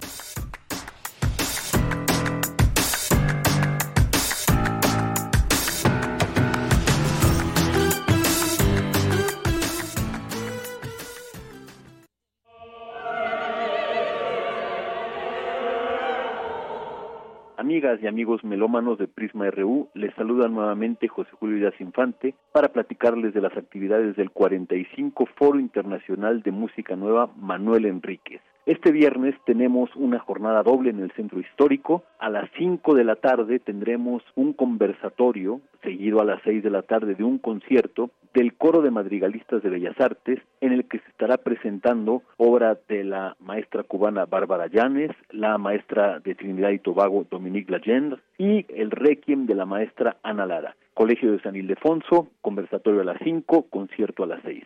Saliendo de este concierto, se van a Casa Nuestra, sede histórica del Senado de la República, a un lado del Munal, para escuchar a Abel Romero con piezas para violín solo, Antonio Rosales con un par de obras muy interesantes para corno divaceto y a Cánira Ensamble obras de Sariajo, de Corigliano, de Stockhausen, José Luis Hernández, Diego Piñera y Roberto Sierra. Al mismo tiempo, pero en el sur de la ciudad, el percusionista mexicano radicado en Europa, Aldo Aranda, nos presentará obras de Wilfrido Terrazas, Alejandro Romero, Arturo Fuentes, entre otros, en el MUAC a las 19 horas. Imperdible jornada de Foro de Música Nueva. Les esperamos. Estamos de regreso aquí en Prisma RU de Radio UNAM. Gracias por seguir en contacto con nosotros aquí a través de redes sociales, en X y Facebook como Prisma RU, así nos encuentran. Y ya vieron la Gaceta de la UNAM, bueno, pues ahí 10 por la Rectoría. Ahí pueden encontrar también entre sus páginas toda esta información, este proceso que seguimos muy atentamente como eh, comunidad universitaria.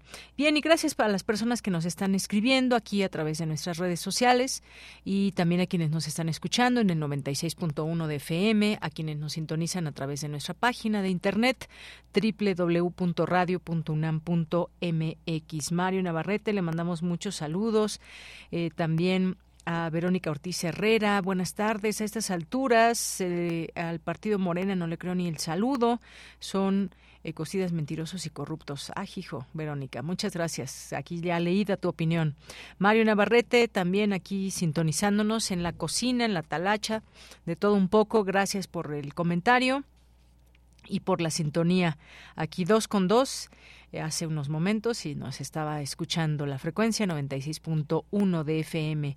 Muchas gracias, Mario. David Castillo Pérez también, muchos saludos. Román Hernández García, buena tarde a todos. Excelente exposición del doctor Morín con respecto al currículum que debe llenar quien gobierna la Ciudad de México. Sobre todo, fíjense, pues yo creo que ha sido un proceso muy grande, laborioso, de muchas personas, de la gente que habita esta ciudad y que finalmente cuando tuvo oportunidad de votar por primera vez, remontémonos al año 1997, que fue por Cuauhtémoc Cárdenas, pues se abrieron muchas perspectivas, se abrieron muchas posibilidades de pensar una ciudad distinta más allá de un regente que ponía el gobierno, el presidente en turno, y desde ahí para el Real no hemos soltado la izquierda como ciudadanos, como ciudadanía, hemos estado en esta en este camino. Eh, bueno, pues ya vimos lo que pasó en su momento con Miguel Ángel Mancera, eh, que finalmente pues dio el voltereazo, el volantazo y se fue al PRI, estuvo ahí muy de migas con Enrique Peña Nieto y luego bueno, pues se retoman estos caminos y de pronto pues nos encontramos ante una situación que desconcierta, hay que decirlo. No hay que no, no, no tomar, eh, digamos, partido como tal, pero creo que caben bien las reflexiones en torno a esto, por qué las estamos haciendo, por qué damos cabida a ello. Ha sido una lucha también de muchas, muchas personas que habitamos esta ciudad, hacia dónde la hemos querido llevar como ciudadanía.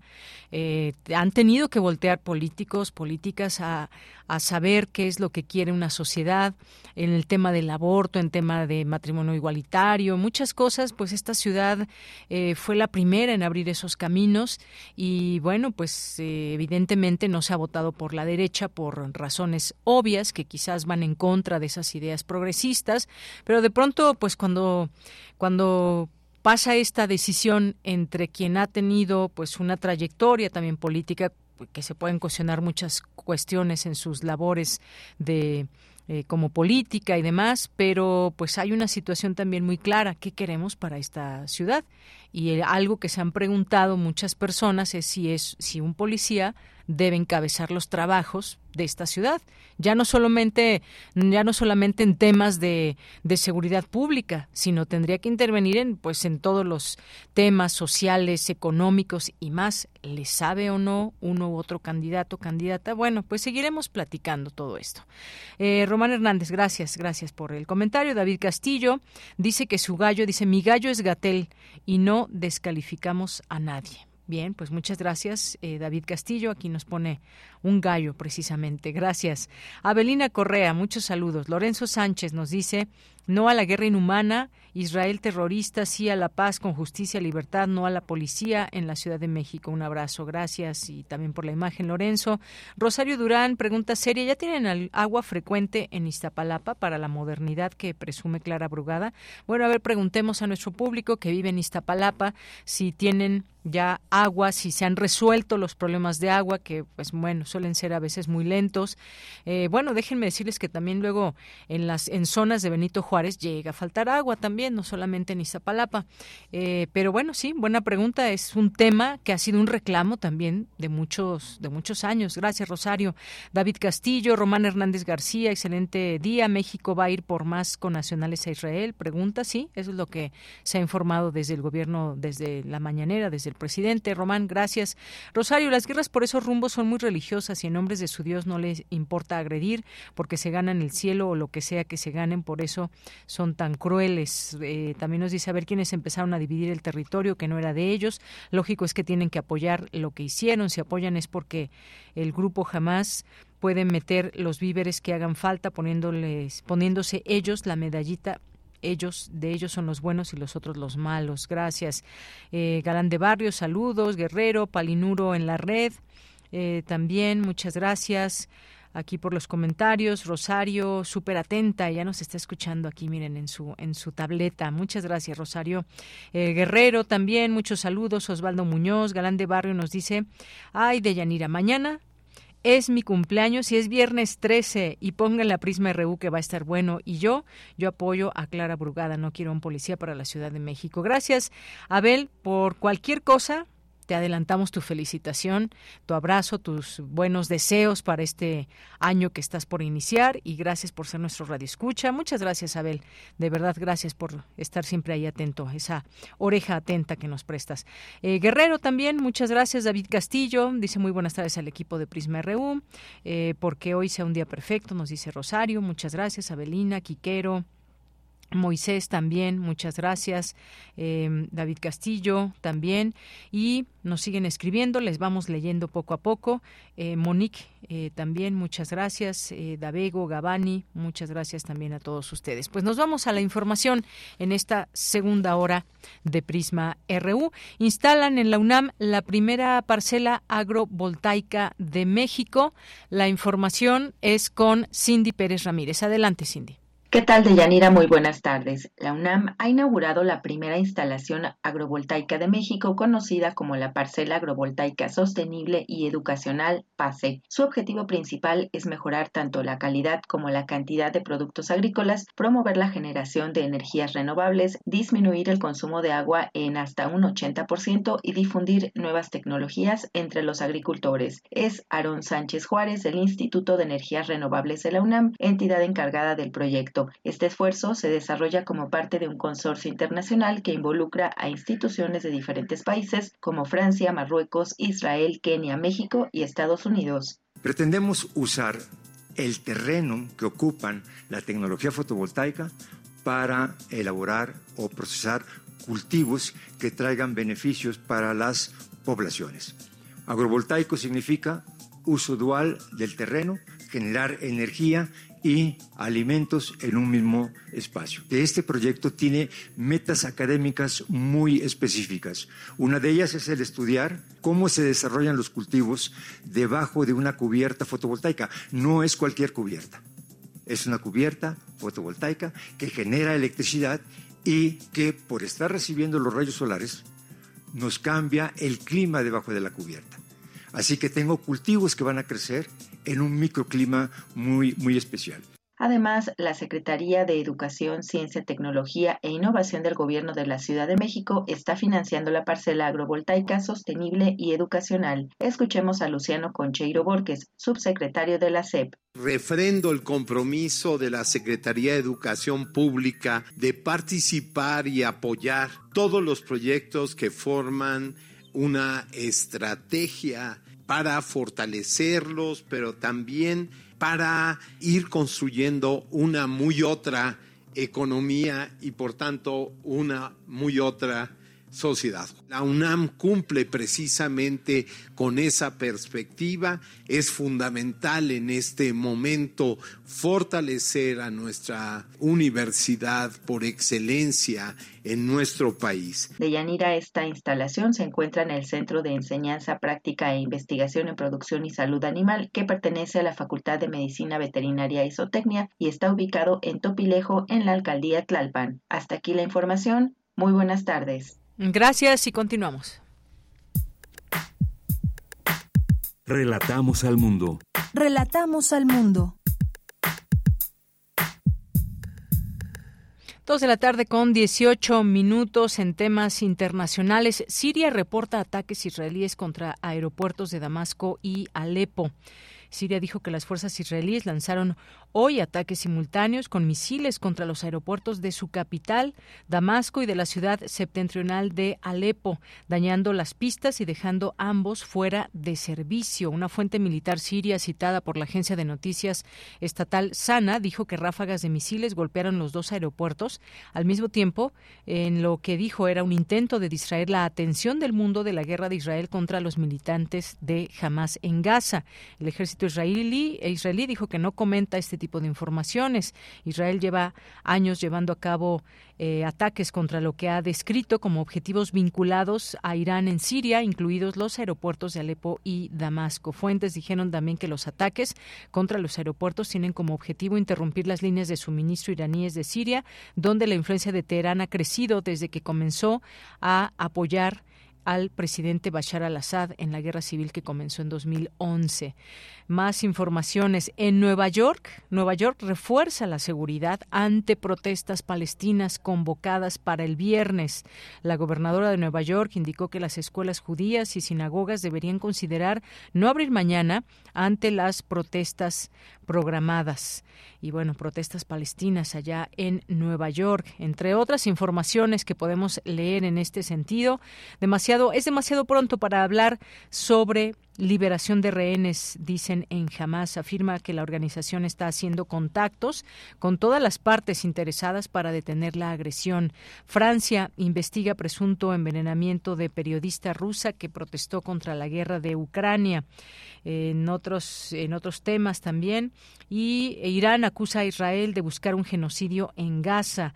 Netanyahu nos decepcionó en un ataque que mató a un general iraní en 2020, dice Trump. Ya se había tardado en salir Donald Trump, que rompió esta unidad de los aspirantes a la candidatura republicana en el apoyo a Israel tras el ataque letal de Hamas. Bueno, pues parte de todo lo que está sucediendo en el mundo. Eh, bueno, pues ahí seguimos muy atentos de este, de este conflicto. Guerra Israel jamás. Presidente palestino condena asesinatos de civiles de ambos lados y urge ayudar a Gaza. Creo que hay que centrarnos también en estas declaraciones. Presidente palestino condena asesinatos de civiles de ambos lados y urge ayudar a Gaza. Afirma que la franja de Gaza se encuentra al borde de una catástrofe humanitaria. Dos con 21 minutos. Continuamos. Prisma RU. Relatamos al mundo. Dos de la tarde con 21 minutos. Ya está en la línea telefónica Guadalupe Vadillo. Ella es directora de Bachillerato a Distancia y MOOC, estos cursos online masivos y abiertos. Y se trata de un curso a distancia accesible por Internet eh, y que pues eh, se puede apuntar cualquier persona. No tiene límite de participantes. Ella también directora de la Coordinación de Universidad Abierta, Innovación Educativa y Educación a Distancia, el CUAIED. Y nos va a platicar de la primera jornada de inteligencia artificial generativa UNAM 2023.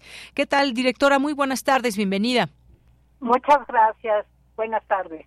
Muy buenas tardes. Pues cuéntenos de este de esta primera jornada de inteligencia artificial generativa UNAM 2023, un tema que está llamando mucho la atención, que se está eh, generando también muchos eh, cursos y mucha información desde nuestra universidad, porque esto está cambiando muchas cosas. ¿De qué se trata específicamente esta primera jornada de inteligencia artificial generativa UNAM 2023?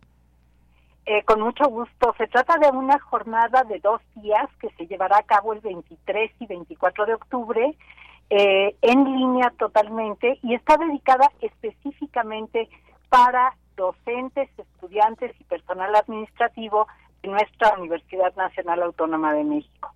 Se trata de un esfuerzo por eh, conocer qué es la inteligencia artificial generativa, pero específicamente con las aplicaciones en educación. Y para esto hemos organizado cinco mesas diferentes, una más interesante que la otra, de verdad que todas están increíbles. Eh, una es, por ejemplo, eh, la inteligencia artificial generativa para el aprendizaje. ¿Cómo nos puede ayudar a generar mejores, más profundos y más duraderos aprendizajes? Hay otra mesa sobre experiencias educativas de este tipo de herramientas ya en la UNAM eh, lo cual implica que ya eh, docentes y estudiantes están muy a las vivas, ya están explorando y ya han tenido eh, mucho éxito al, al implementar. Hay otra que habla de la investigación que se está haciendo dentro de la UNAM en este campo y hay una más sobre cómo afecta o cómo puede más bien ayudar a la evaluación de los aprendizajes y finalmente hay una de perspectiva, tratando de explorar los posibles futuros de la inteligencia artificial generativa en eh, la educación dentro de la UNAM. Pues qué interesante todo eso que nos platica, eh, doctora, porque estábamos, hemos estado platicando, incluso aquí tuvimos oportunidad de llevar a cabo una, una mesa para hablar de inteligencia artificial y es una mirada al futuro, lo que vamos a poder hacer en un futuro no tan lejano con la inteligencia artificial, lo que ya se está haciendo ahora, incluso que puede ser pues una herramienta muy importante, como usted decía, este, esta jornada pues va dirigida a docentes, a estudiantes, pues creo que va a ser una forma muy eh, importante, llamativa, que pues ahora justamente pues estamos abriendo camino y qué mejor que hacerlo desde la UNAM. ¿Cómo, digamos, cuáles son estos temas específicos, quiénes van a participar o quiénes pueden participar, si de cualquier área? Cuéntenos, eh, doctora. Totalmente, está abierto porque en realidad eh, muchas personas eh, ya están usando este tipo de herramientas para su vida cotidiana, para planear un viaje, para costear unas vacaciones, eh, para eh, identificar qué sería bueno ofrecer en un menú de una boda o de unos 15 años. Vaya, se está usando en todas las áreas posibles. Entonces, esto lo interesante es que estamos viendo ya cómo usarla para la educación, para enseñar mejor, de manera más eficiente, quitándonos tareas eh, como docentes que son eh, consumen mucho tiempo y que realmente no vale la pena eh, tener que invertir tanto en ellos para dedicarnos justamente a nuestra labor docente, nuestra labor de asesoría, de mediación con nuestros estudiantes para mediar para que tengan muchas mejores construcciones de aprendizaje ellos mismos. Entonces, en ese sentido tenemos pues gente muy importante en el campo. Eh, eh, esta, esta es una iniciativa del grupo que el señor rector eh, solicitó que se hiciera para el estudio, eh, un grupo de trabajo para el estudio y la diseminación de la inteligencia artificial generativa dentro de la UNAM. Eh, va a estar el doctor Melchor Sánchez Mendiola, titular de nuestra CUAYET, el doctor Boris Escalantes, titular del de SECAF, cómputo avanzado de la UNAM, el doctor Héctor Benítez, titular de DGTIC, y bueno, hay muchos otros, déjeme decirle que hay eh, pues tenemos 29 talleristas, tenemos 21 expertos en mesas, eh, tenemos también la convocatoria para que estudiantes y docentes que ya lo están usando quieran compartirnos cómo lo están haciendo. Eh, entonces pueden mandar un trabajo con un video chiquito de 3 a 5 minutos para que entre todos podamos ir viendo qué está sucediendo ya en la UNAM. Muy bien, bueno, pues son dos días de actividades, ya pueden consultar este programa del día 23 y martes 24 de octubre, ya con estos ponentes, estas, estas temáticas. ¿Hay alguna inscripción que se tenga que hacer y a través de dónde se puede hacer, doctora? Ah, es muy sencillo, es eh, unos poquitos datos, el nombre y el, el correo y algo así, eh, en, eh, en un sitio web que es como el acrónimo de Inteligencia Artificial Generativa en la Educación es iagenedu.unam.mx. Y ahí está toda la información, eh, incluyendo también la información sobre el MOOC que hicimos eh, para apoyar a docentes y estudiantes que estén interesados en este tema. Muy bien. Y bueno, también comentar que este es un esfuerzo eh, de varias entidades. Está el CECAP, que es el Centro de Estudios de Computación en Computación Avanzada. Está el CUAYED, que es la Coordinación de Universidad Abierta, Innovación Educativa y Educación a Distancia. Está la Dirección General de Bibliotecas y Servicios Digitales de Información. Está la de GETIC, que usted mencionaba, que es la Dirección General de, de Cómputo y Tecnologías de Información y Comunicación. Está la Facultad de Ingeniería, el ICAT, que es el Instituto eh, de Ciencias Aplicadas y Tecnología, el Instituto de Energías Renovables y el ISUE también. Así que es un esfuerzo grande que se está haciendo en este sentido.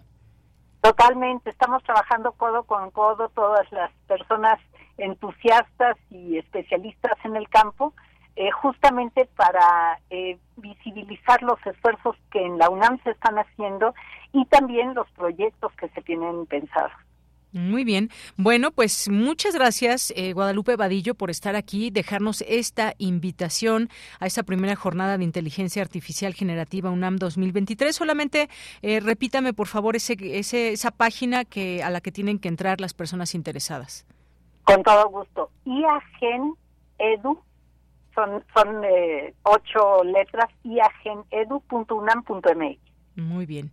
Ahí lo ponemos también en nuestras redes sociales si se les facilita. Y bueno, pues ahí ojalá que tengan mucho éxito. Es esta primera jornada aún. Muchas gracias por estar aquí y dejarnos esta, esta posibilidad. Mil gracias a ustedes. Hasta luego. Hasta luego. Bien, pues fue Guadalupe Vadillo, directora de Bachillerato a Distancia y de la Coordinación de Universidad Abierta, Innovación Educativa y Educación a Distancia, el COAED. Continuamos. Porque tu opinión es importante, escríbenos al correo electrónico prisma.radiounam@gmail.com.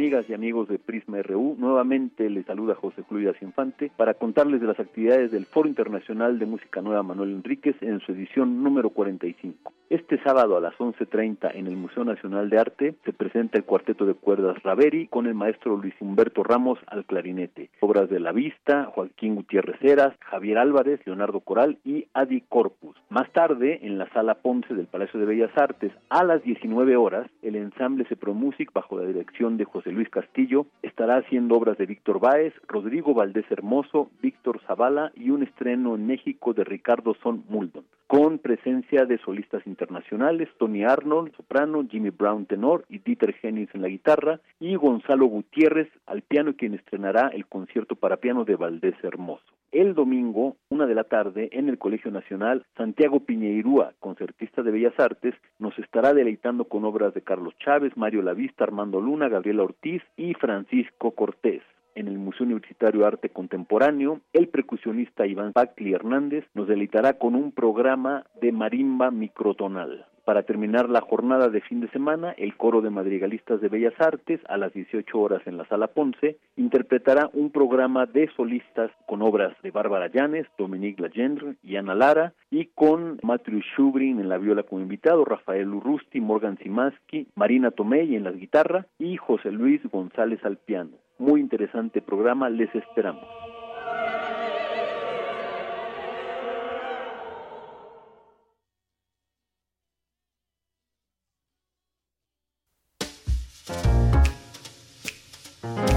Cinemaedro con Carlos Narro.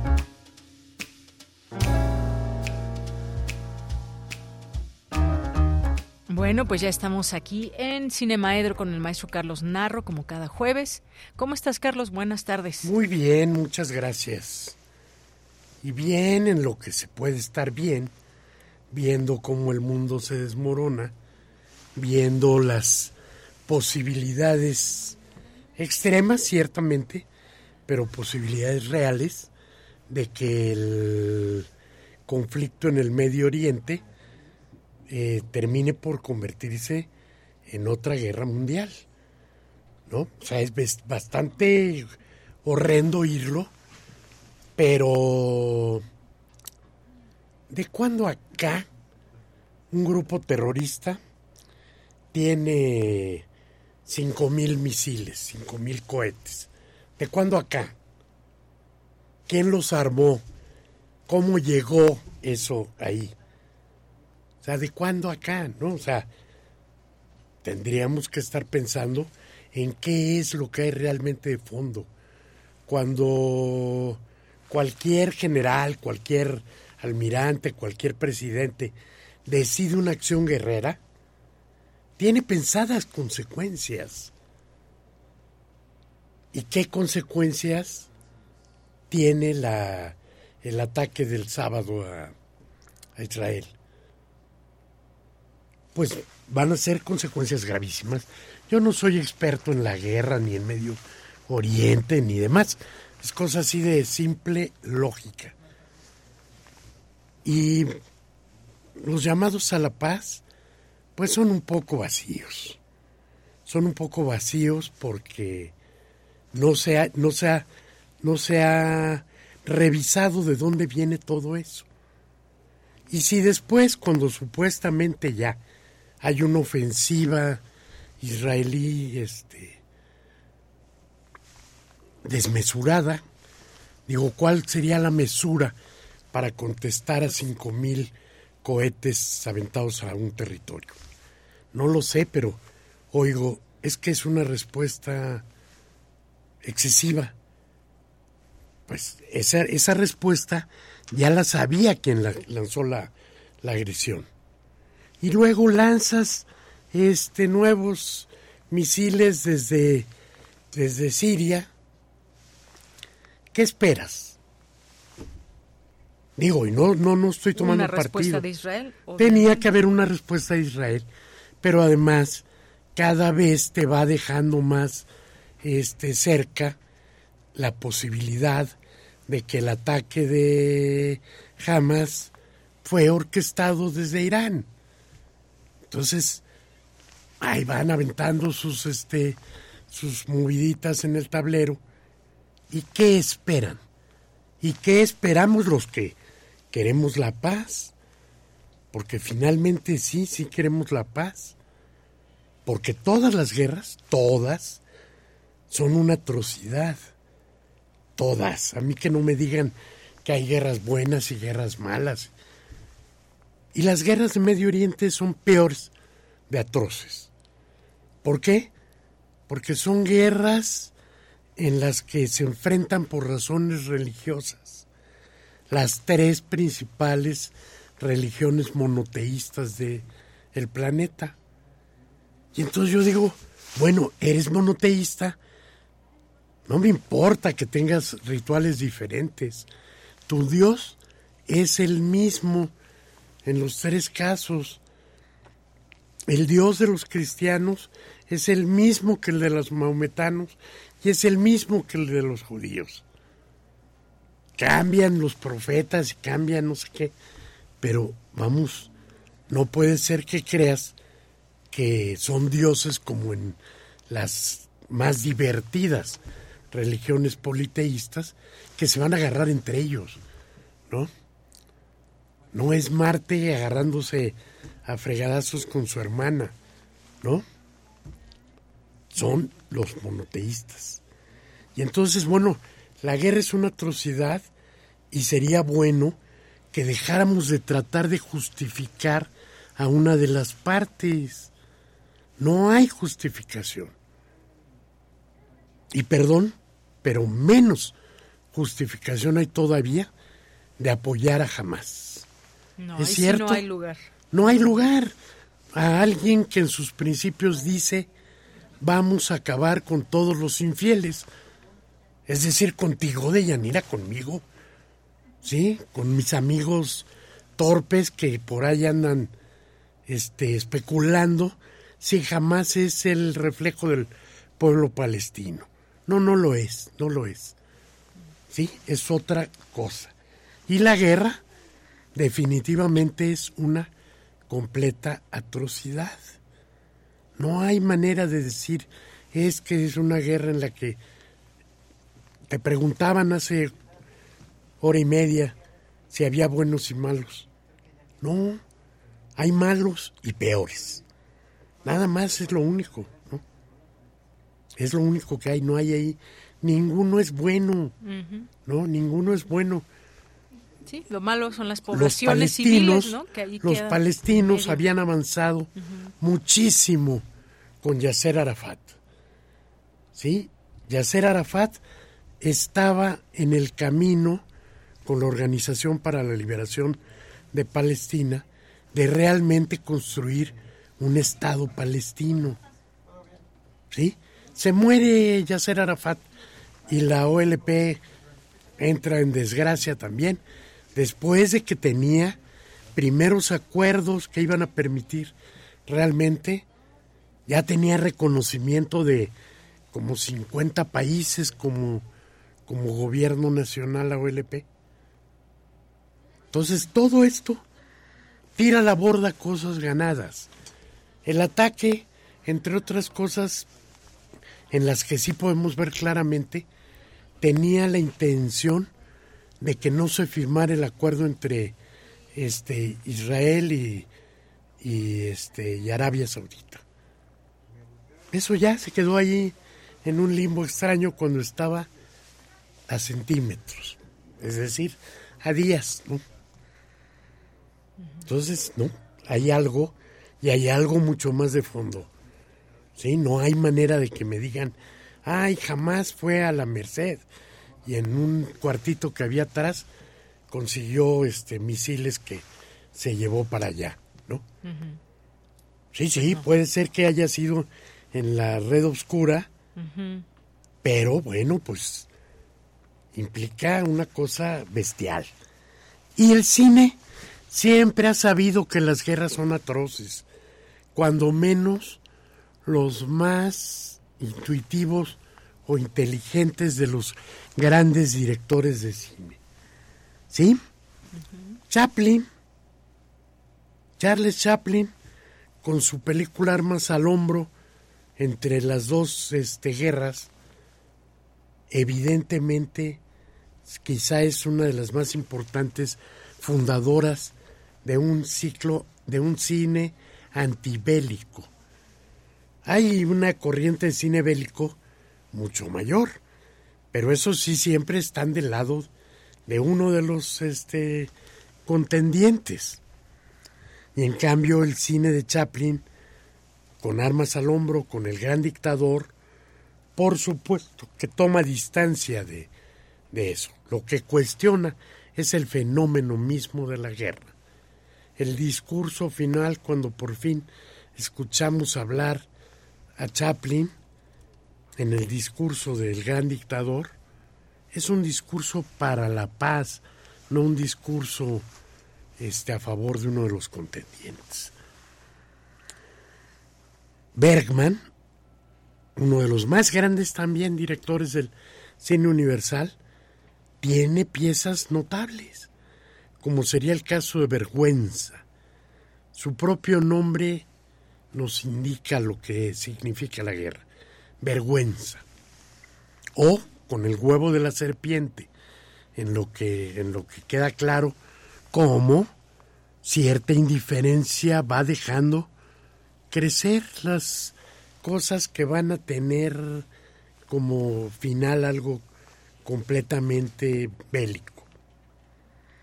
Akira Kurosawa, el gran cineasta japonés, con Ran hace un discurso, aprovecha este, la obra de Shakespeare del Rey Lear para eh, hacernos también una pronunciación antibélica. Y ni qué decir de la Rapsodia en agosto, que justamente va a hablar de las consecuencias atroces de una guerra que termina con una bomba atómica. Stanley Kubrick es otro de los grandísimos este, directores antibélicos. Su primer largometraje, Senderos de, de Gloria, es antibélico. Doctor Insólito es una gran comedia antibélica. Y Full Metal Jacket es una, una película que nos muestra desde el embrión cómo se forman los soldados para obedecer y después matar sin duda alguna. Así es, varias películas y hay muchas más, Carlos, muchas más. Pero no te creas, muchas películas más son bélicas. Sí, es decir, toman el lado de Estados Unidos contra Corea, contra Japón, contra Alemania. Ahí sí toman partido completamente. Toman partido. No es el caso también, por ejemplo, de la delgada, delgada línea roja de Terrence Malick, que también es una película en lo que en la que lo que se va a cuestionar lo que se va se va a cuestionar es sin duda la guerra misma. O Dalton Trumbo, con Johnny Tombó su fusil. Dalton Trumbo, un escritor guionista que estuvo en la, en la lista negra de Hollywood y que en su debut y única película este, toma una novela de él mismo en la que un hombre mutilado por todos lados logra comunicación con una enfermera. No tiene brazos, no tiene piernas, no tiene vista y sin embargo ese Johnny que tomó su fusil puede comunicarse con alguien. No nos da mucho tiempo para hablar de recomendaciones, pero sin embargo... un minuto tenemos. Una recomendación que tiene mucho más que ver con mi gusto y mi amistad, con mis cariños, y es que en Cineteca Nacional están haciendo una retrospectiva, una revisión de la obra de Alberto Cortés, en la que vienen desde su primer largometraje, este, El amor a la vuelta de la esquina, hasta todos los documentales que este de los que ha sido el autor. Muy bien, pues nos quedamos con esa recomendación. Carlos, muchas gracias. hombre, gracias a ustedes. Nos vemos el jueves próximo. Nos vemos el próximo jueves. El próximo jueves que será 19. Bueno, continuamos. Cultura RU.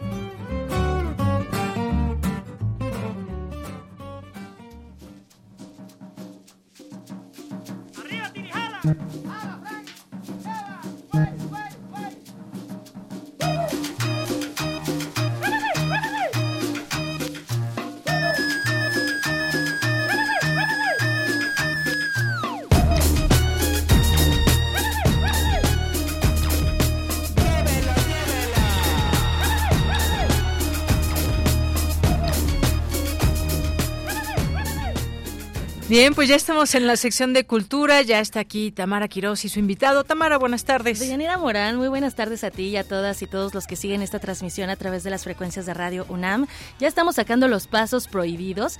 Escuchamos un poco de político a cargo de Instituto Mexicano del Sonido, este proyecto de Camilo Lara, que estará presente en la quinta edición de Música contra el Olvido.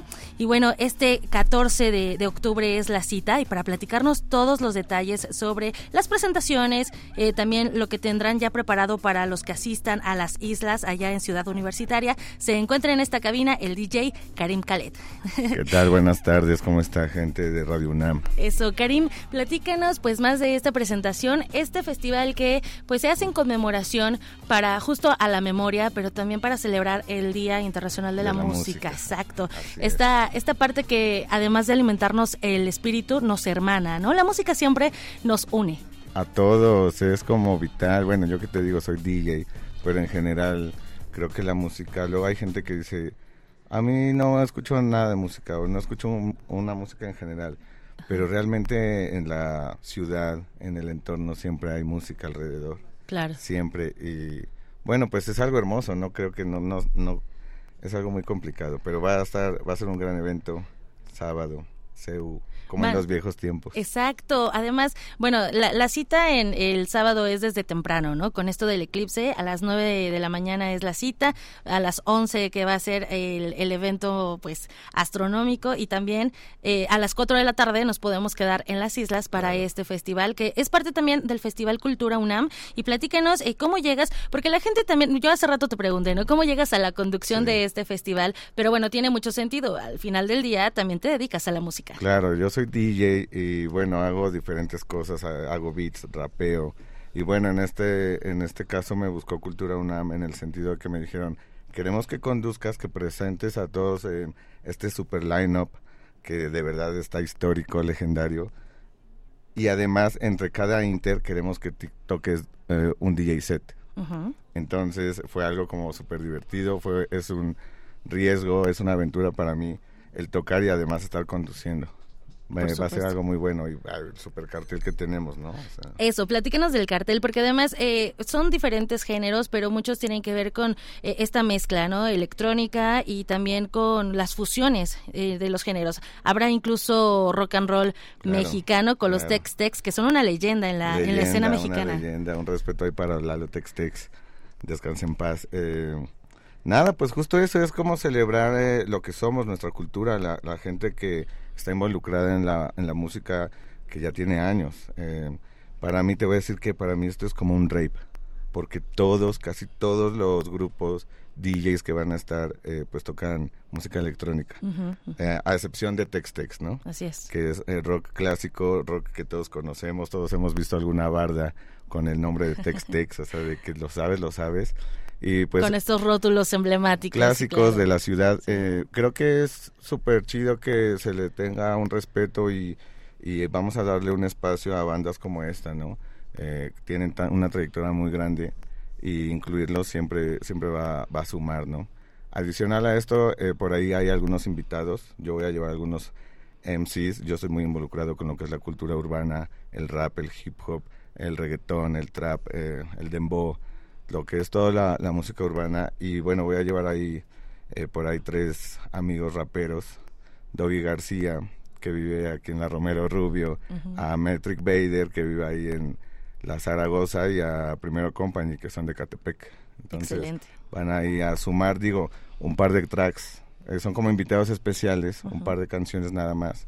Y pues eso ah, bueno, y te decíamos, Tex Tex, eh, Girl, que son dos chavos, tocan increíble música electrónica, de Wookiees, que es Andrés Séptimo con su hermano. Que este proyecto es bastante interesante, ¿no? Eh, va a haber eh, mucho pelo ahí en la... No, es una locura, y aparte tocan increíble y han creado un estilo, llevan años rockeando en diferentes... te puedo decir escenarios, países, festivales, tienen una gran trayectoria. De ahí, como decías, viene Instituto Mexicano del Sonido, Camilo Lara, que pues su música ha estado en series emblemáticas como Breaking Bad. Eh, Películas de todo has, visto, ¿Has visto Coco? Claro, sí, sale el Sale el DJ sale Camilo Lara en Coco. Eh, eso es una locura.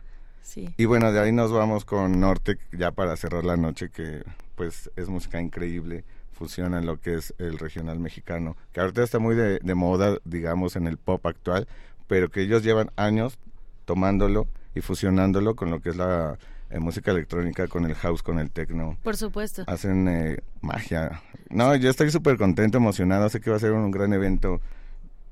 Me están diciendo que esperan miles de personas en las islas, un lugar emblemático, legendario, que haya espacio para que suene música alternativa. Sobre todo eso, ¿no? Música que a lo mejor no, no conoces o que ya, ya los ubicas, pero que no los puedes ver con esta libertad como son las islas, ¿no? Con este ambiente universitario, de colectividad también. Ahorita que mencionas, por ejemplo, a Nortec, pues sí, si uno piensa en la música electrónica de nuestro país, ellos son un emblema, ¿no? Son eh, pioneros en este, en este tipo de música. Claro, llevan años. Así es, ¿qué nos puedes decir, Karim, desde tu perspectiva y también, pues como DJ, cómo está la escena musical en este aspecto, ¿no? Muchas personas están peleados, por ejemplo, con la música electrónica porque dicen que no es música. Pero no, no, eso ya, yo creo que eso eran eh, generaciones pasadas.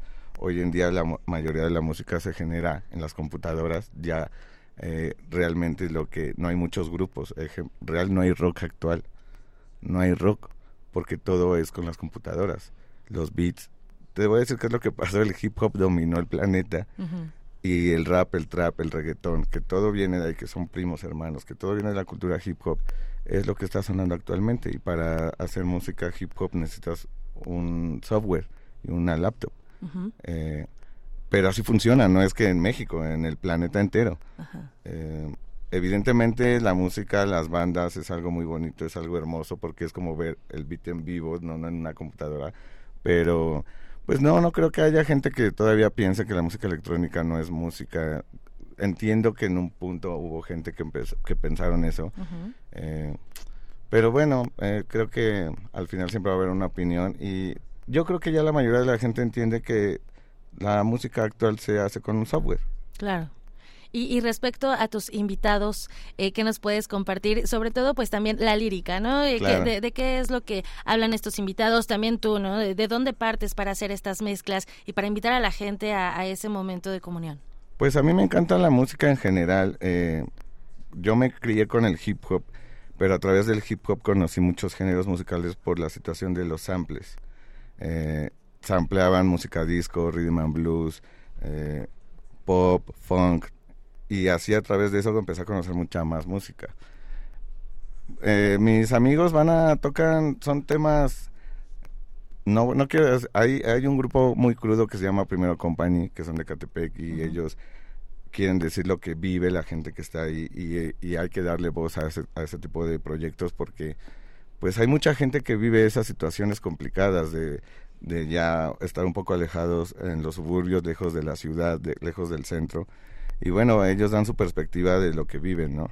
Eh, por ahí también eh, está Doggy García, que él, adicional a rapear, hace graffiti a gran escala, murales, es un artista gráfico muy talentoso y evidentemente tiene una perspectiva y, y pasarlo a los raps es algo muy chido. Eh, pues nada, simplemente creo que lo que va a pasar es hay una comunión de diferentes géneros y es que es justo representar la UNAM. La UNAM es eso. La UNAM somos muchísimos tipos de personas, muchísimos eh, comportamientos. La UNAM te deja ser libre. O sea, nos está dando chance de ir a un concierto gratis, hermoso, increíble, con gran talento, porque ah, ese es el, el espíritu de la UNAM.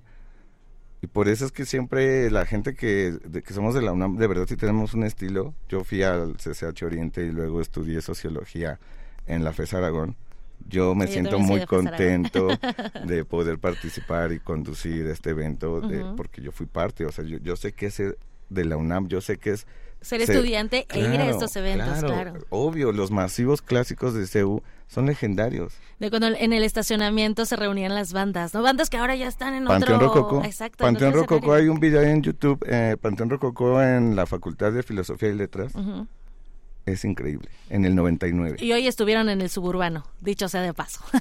no, ya han estado en Europa, ya han estado en eh, Foro Sol, eh, Palacio de los Deportes, es una banda enorme pero la importancia de lo que son los festivales, los clásicos masivos en CEU y que es algo que ha caracterizado a la universidad y que, pues bueno, yo me siento agradecido y me siento bien formar parte de este gran, gran proyecto y esta gran celebración. Claro, ¿quién iba a decirlo, no? Que después de ser estudiante ibas a estar ahora con los estudiantes también desde, otra, pues otra trinchera. No, y yo me siento parte de, obviamente, o sea, desde que me marcaron así Cultura UNAM, yo estoy en mi casa, estaba haciendo unos beats con un amigo, justo con Sigman de Primera Compañía, estábamos en mi casa, y él iba conmigo en el CCH. Él iba conmigo en el CCH y desde ahí éramos unos clavados de los beats que nos encantaba la música y hoy en día su proyecto funciona bastante bien, se van de tour por el país, o sea, por ser, te voy a decir que un poco necios.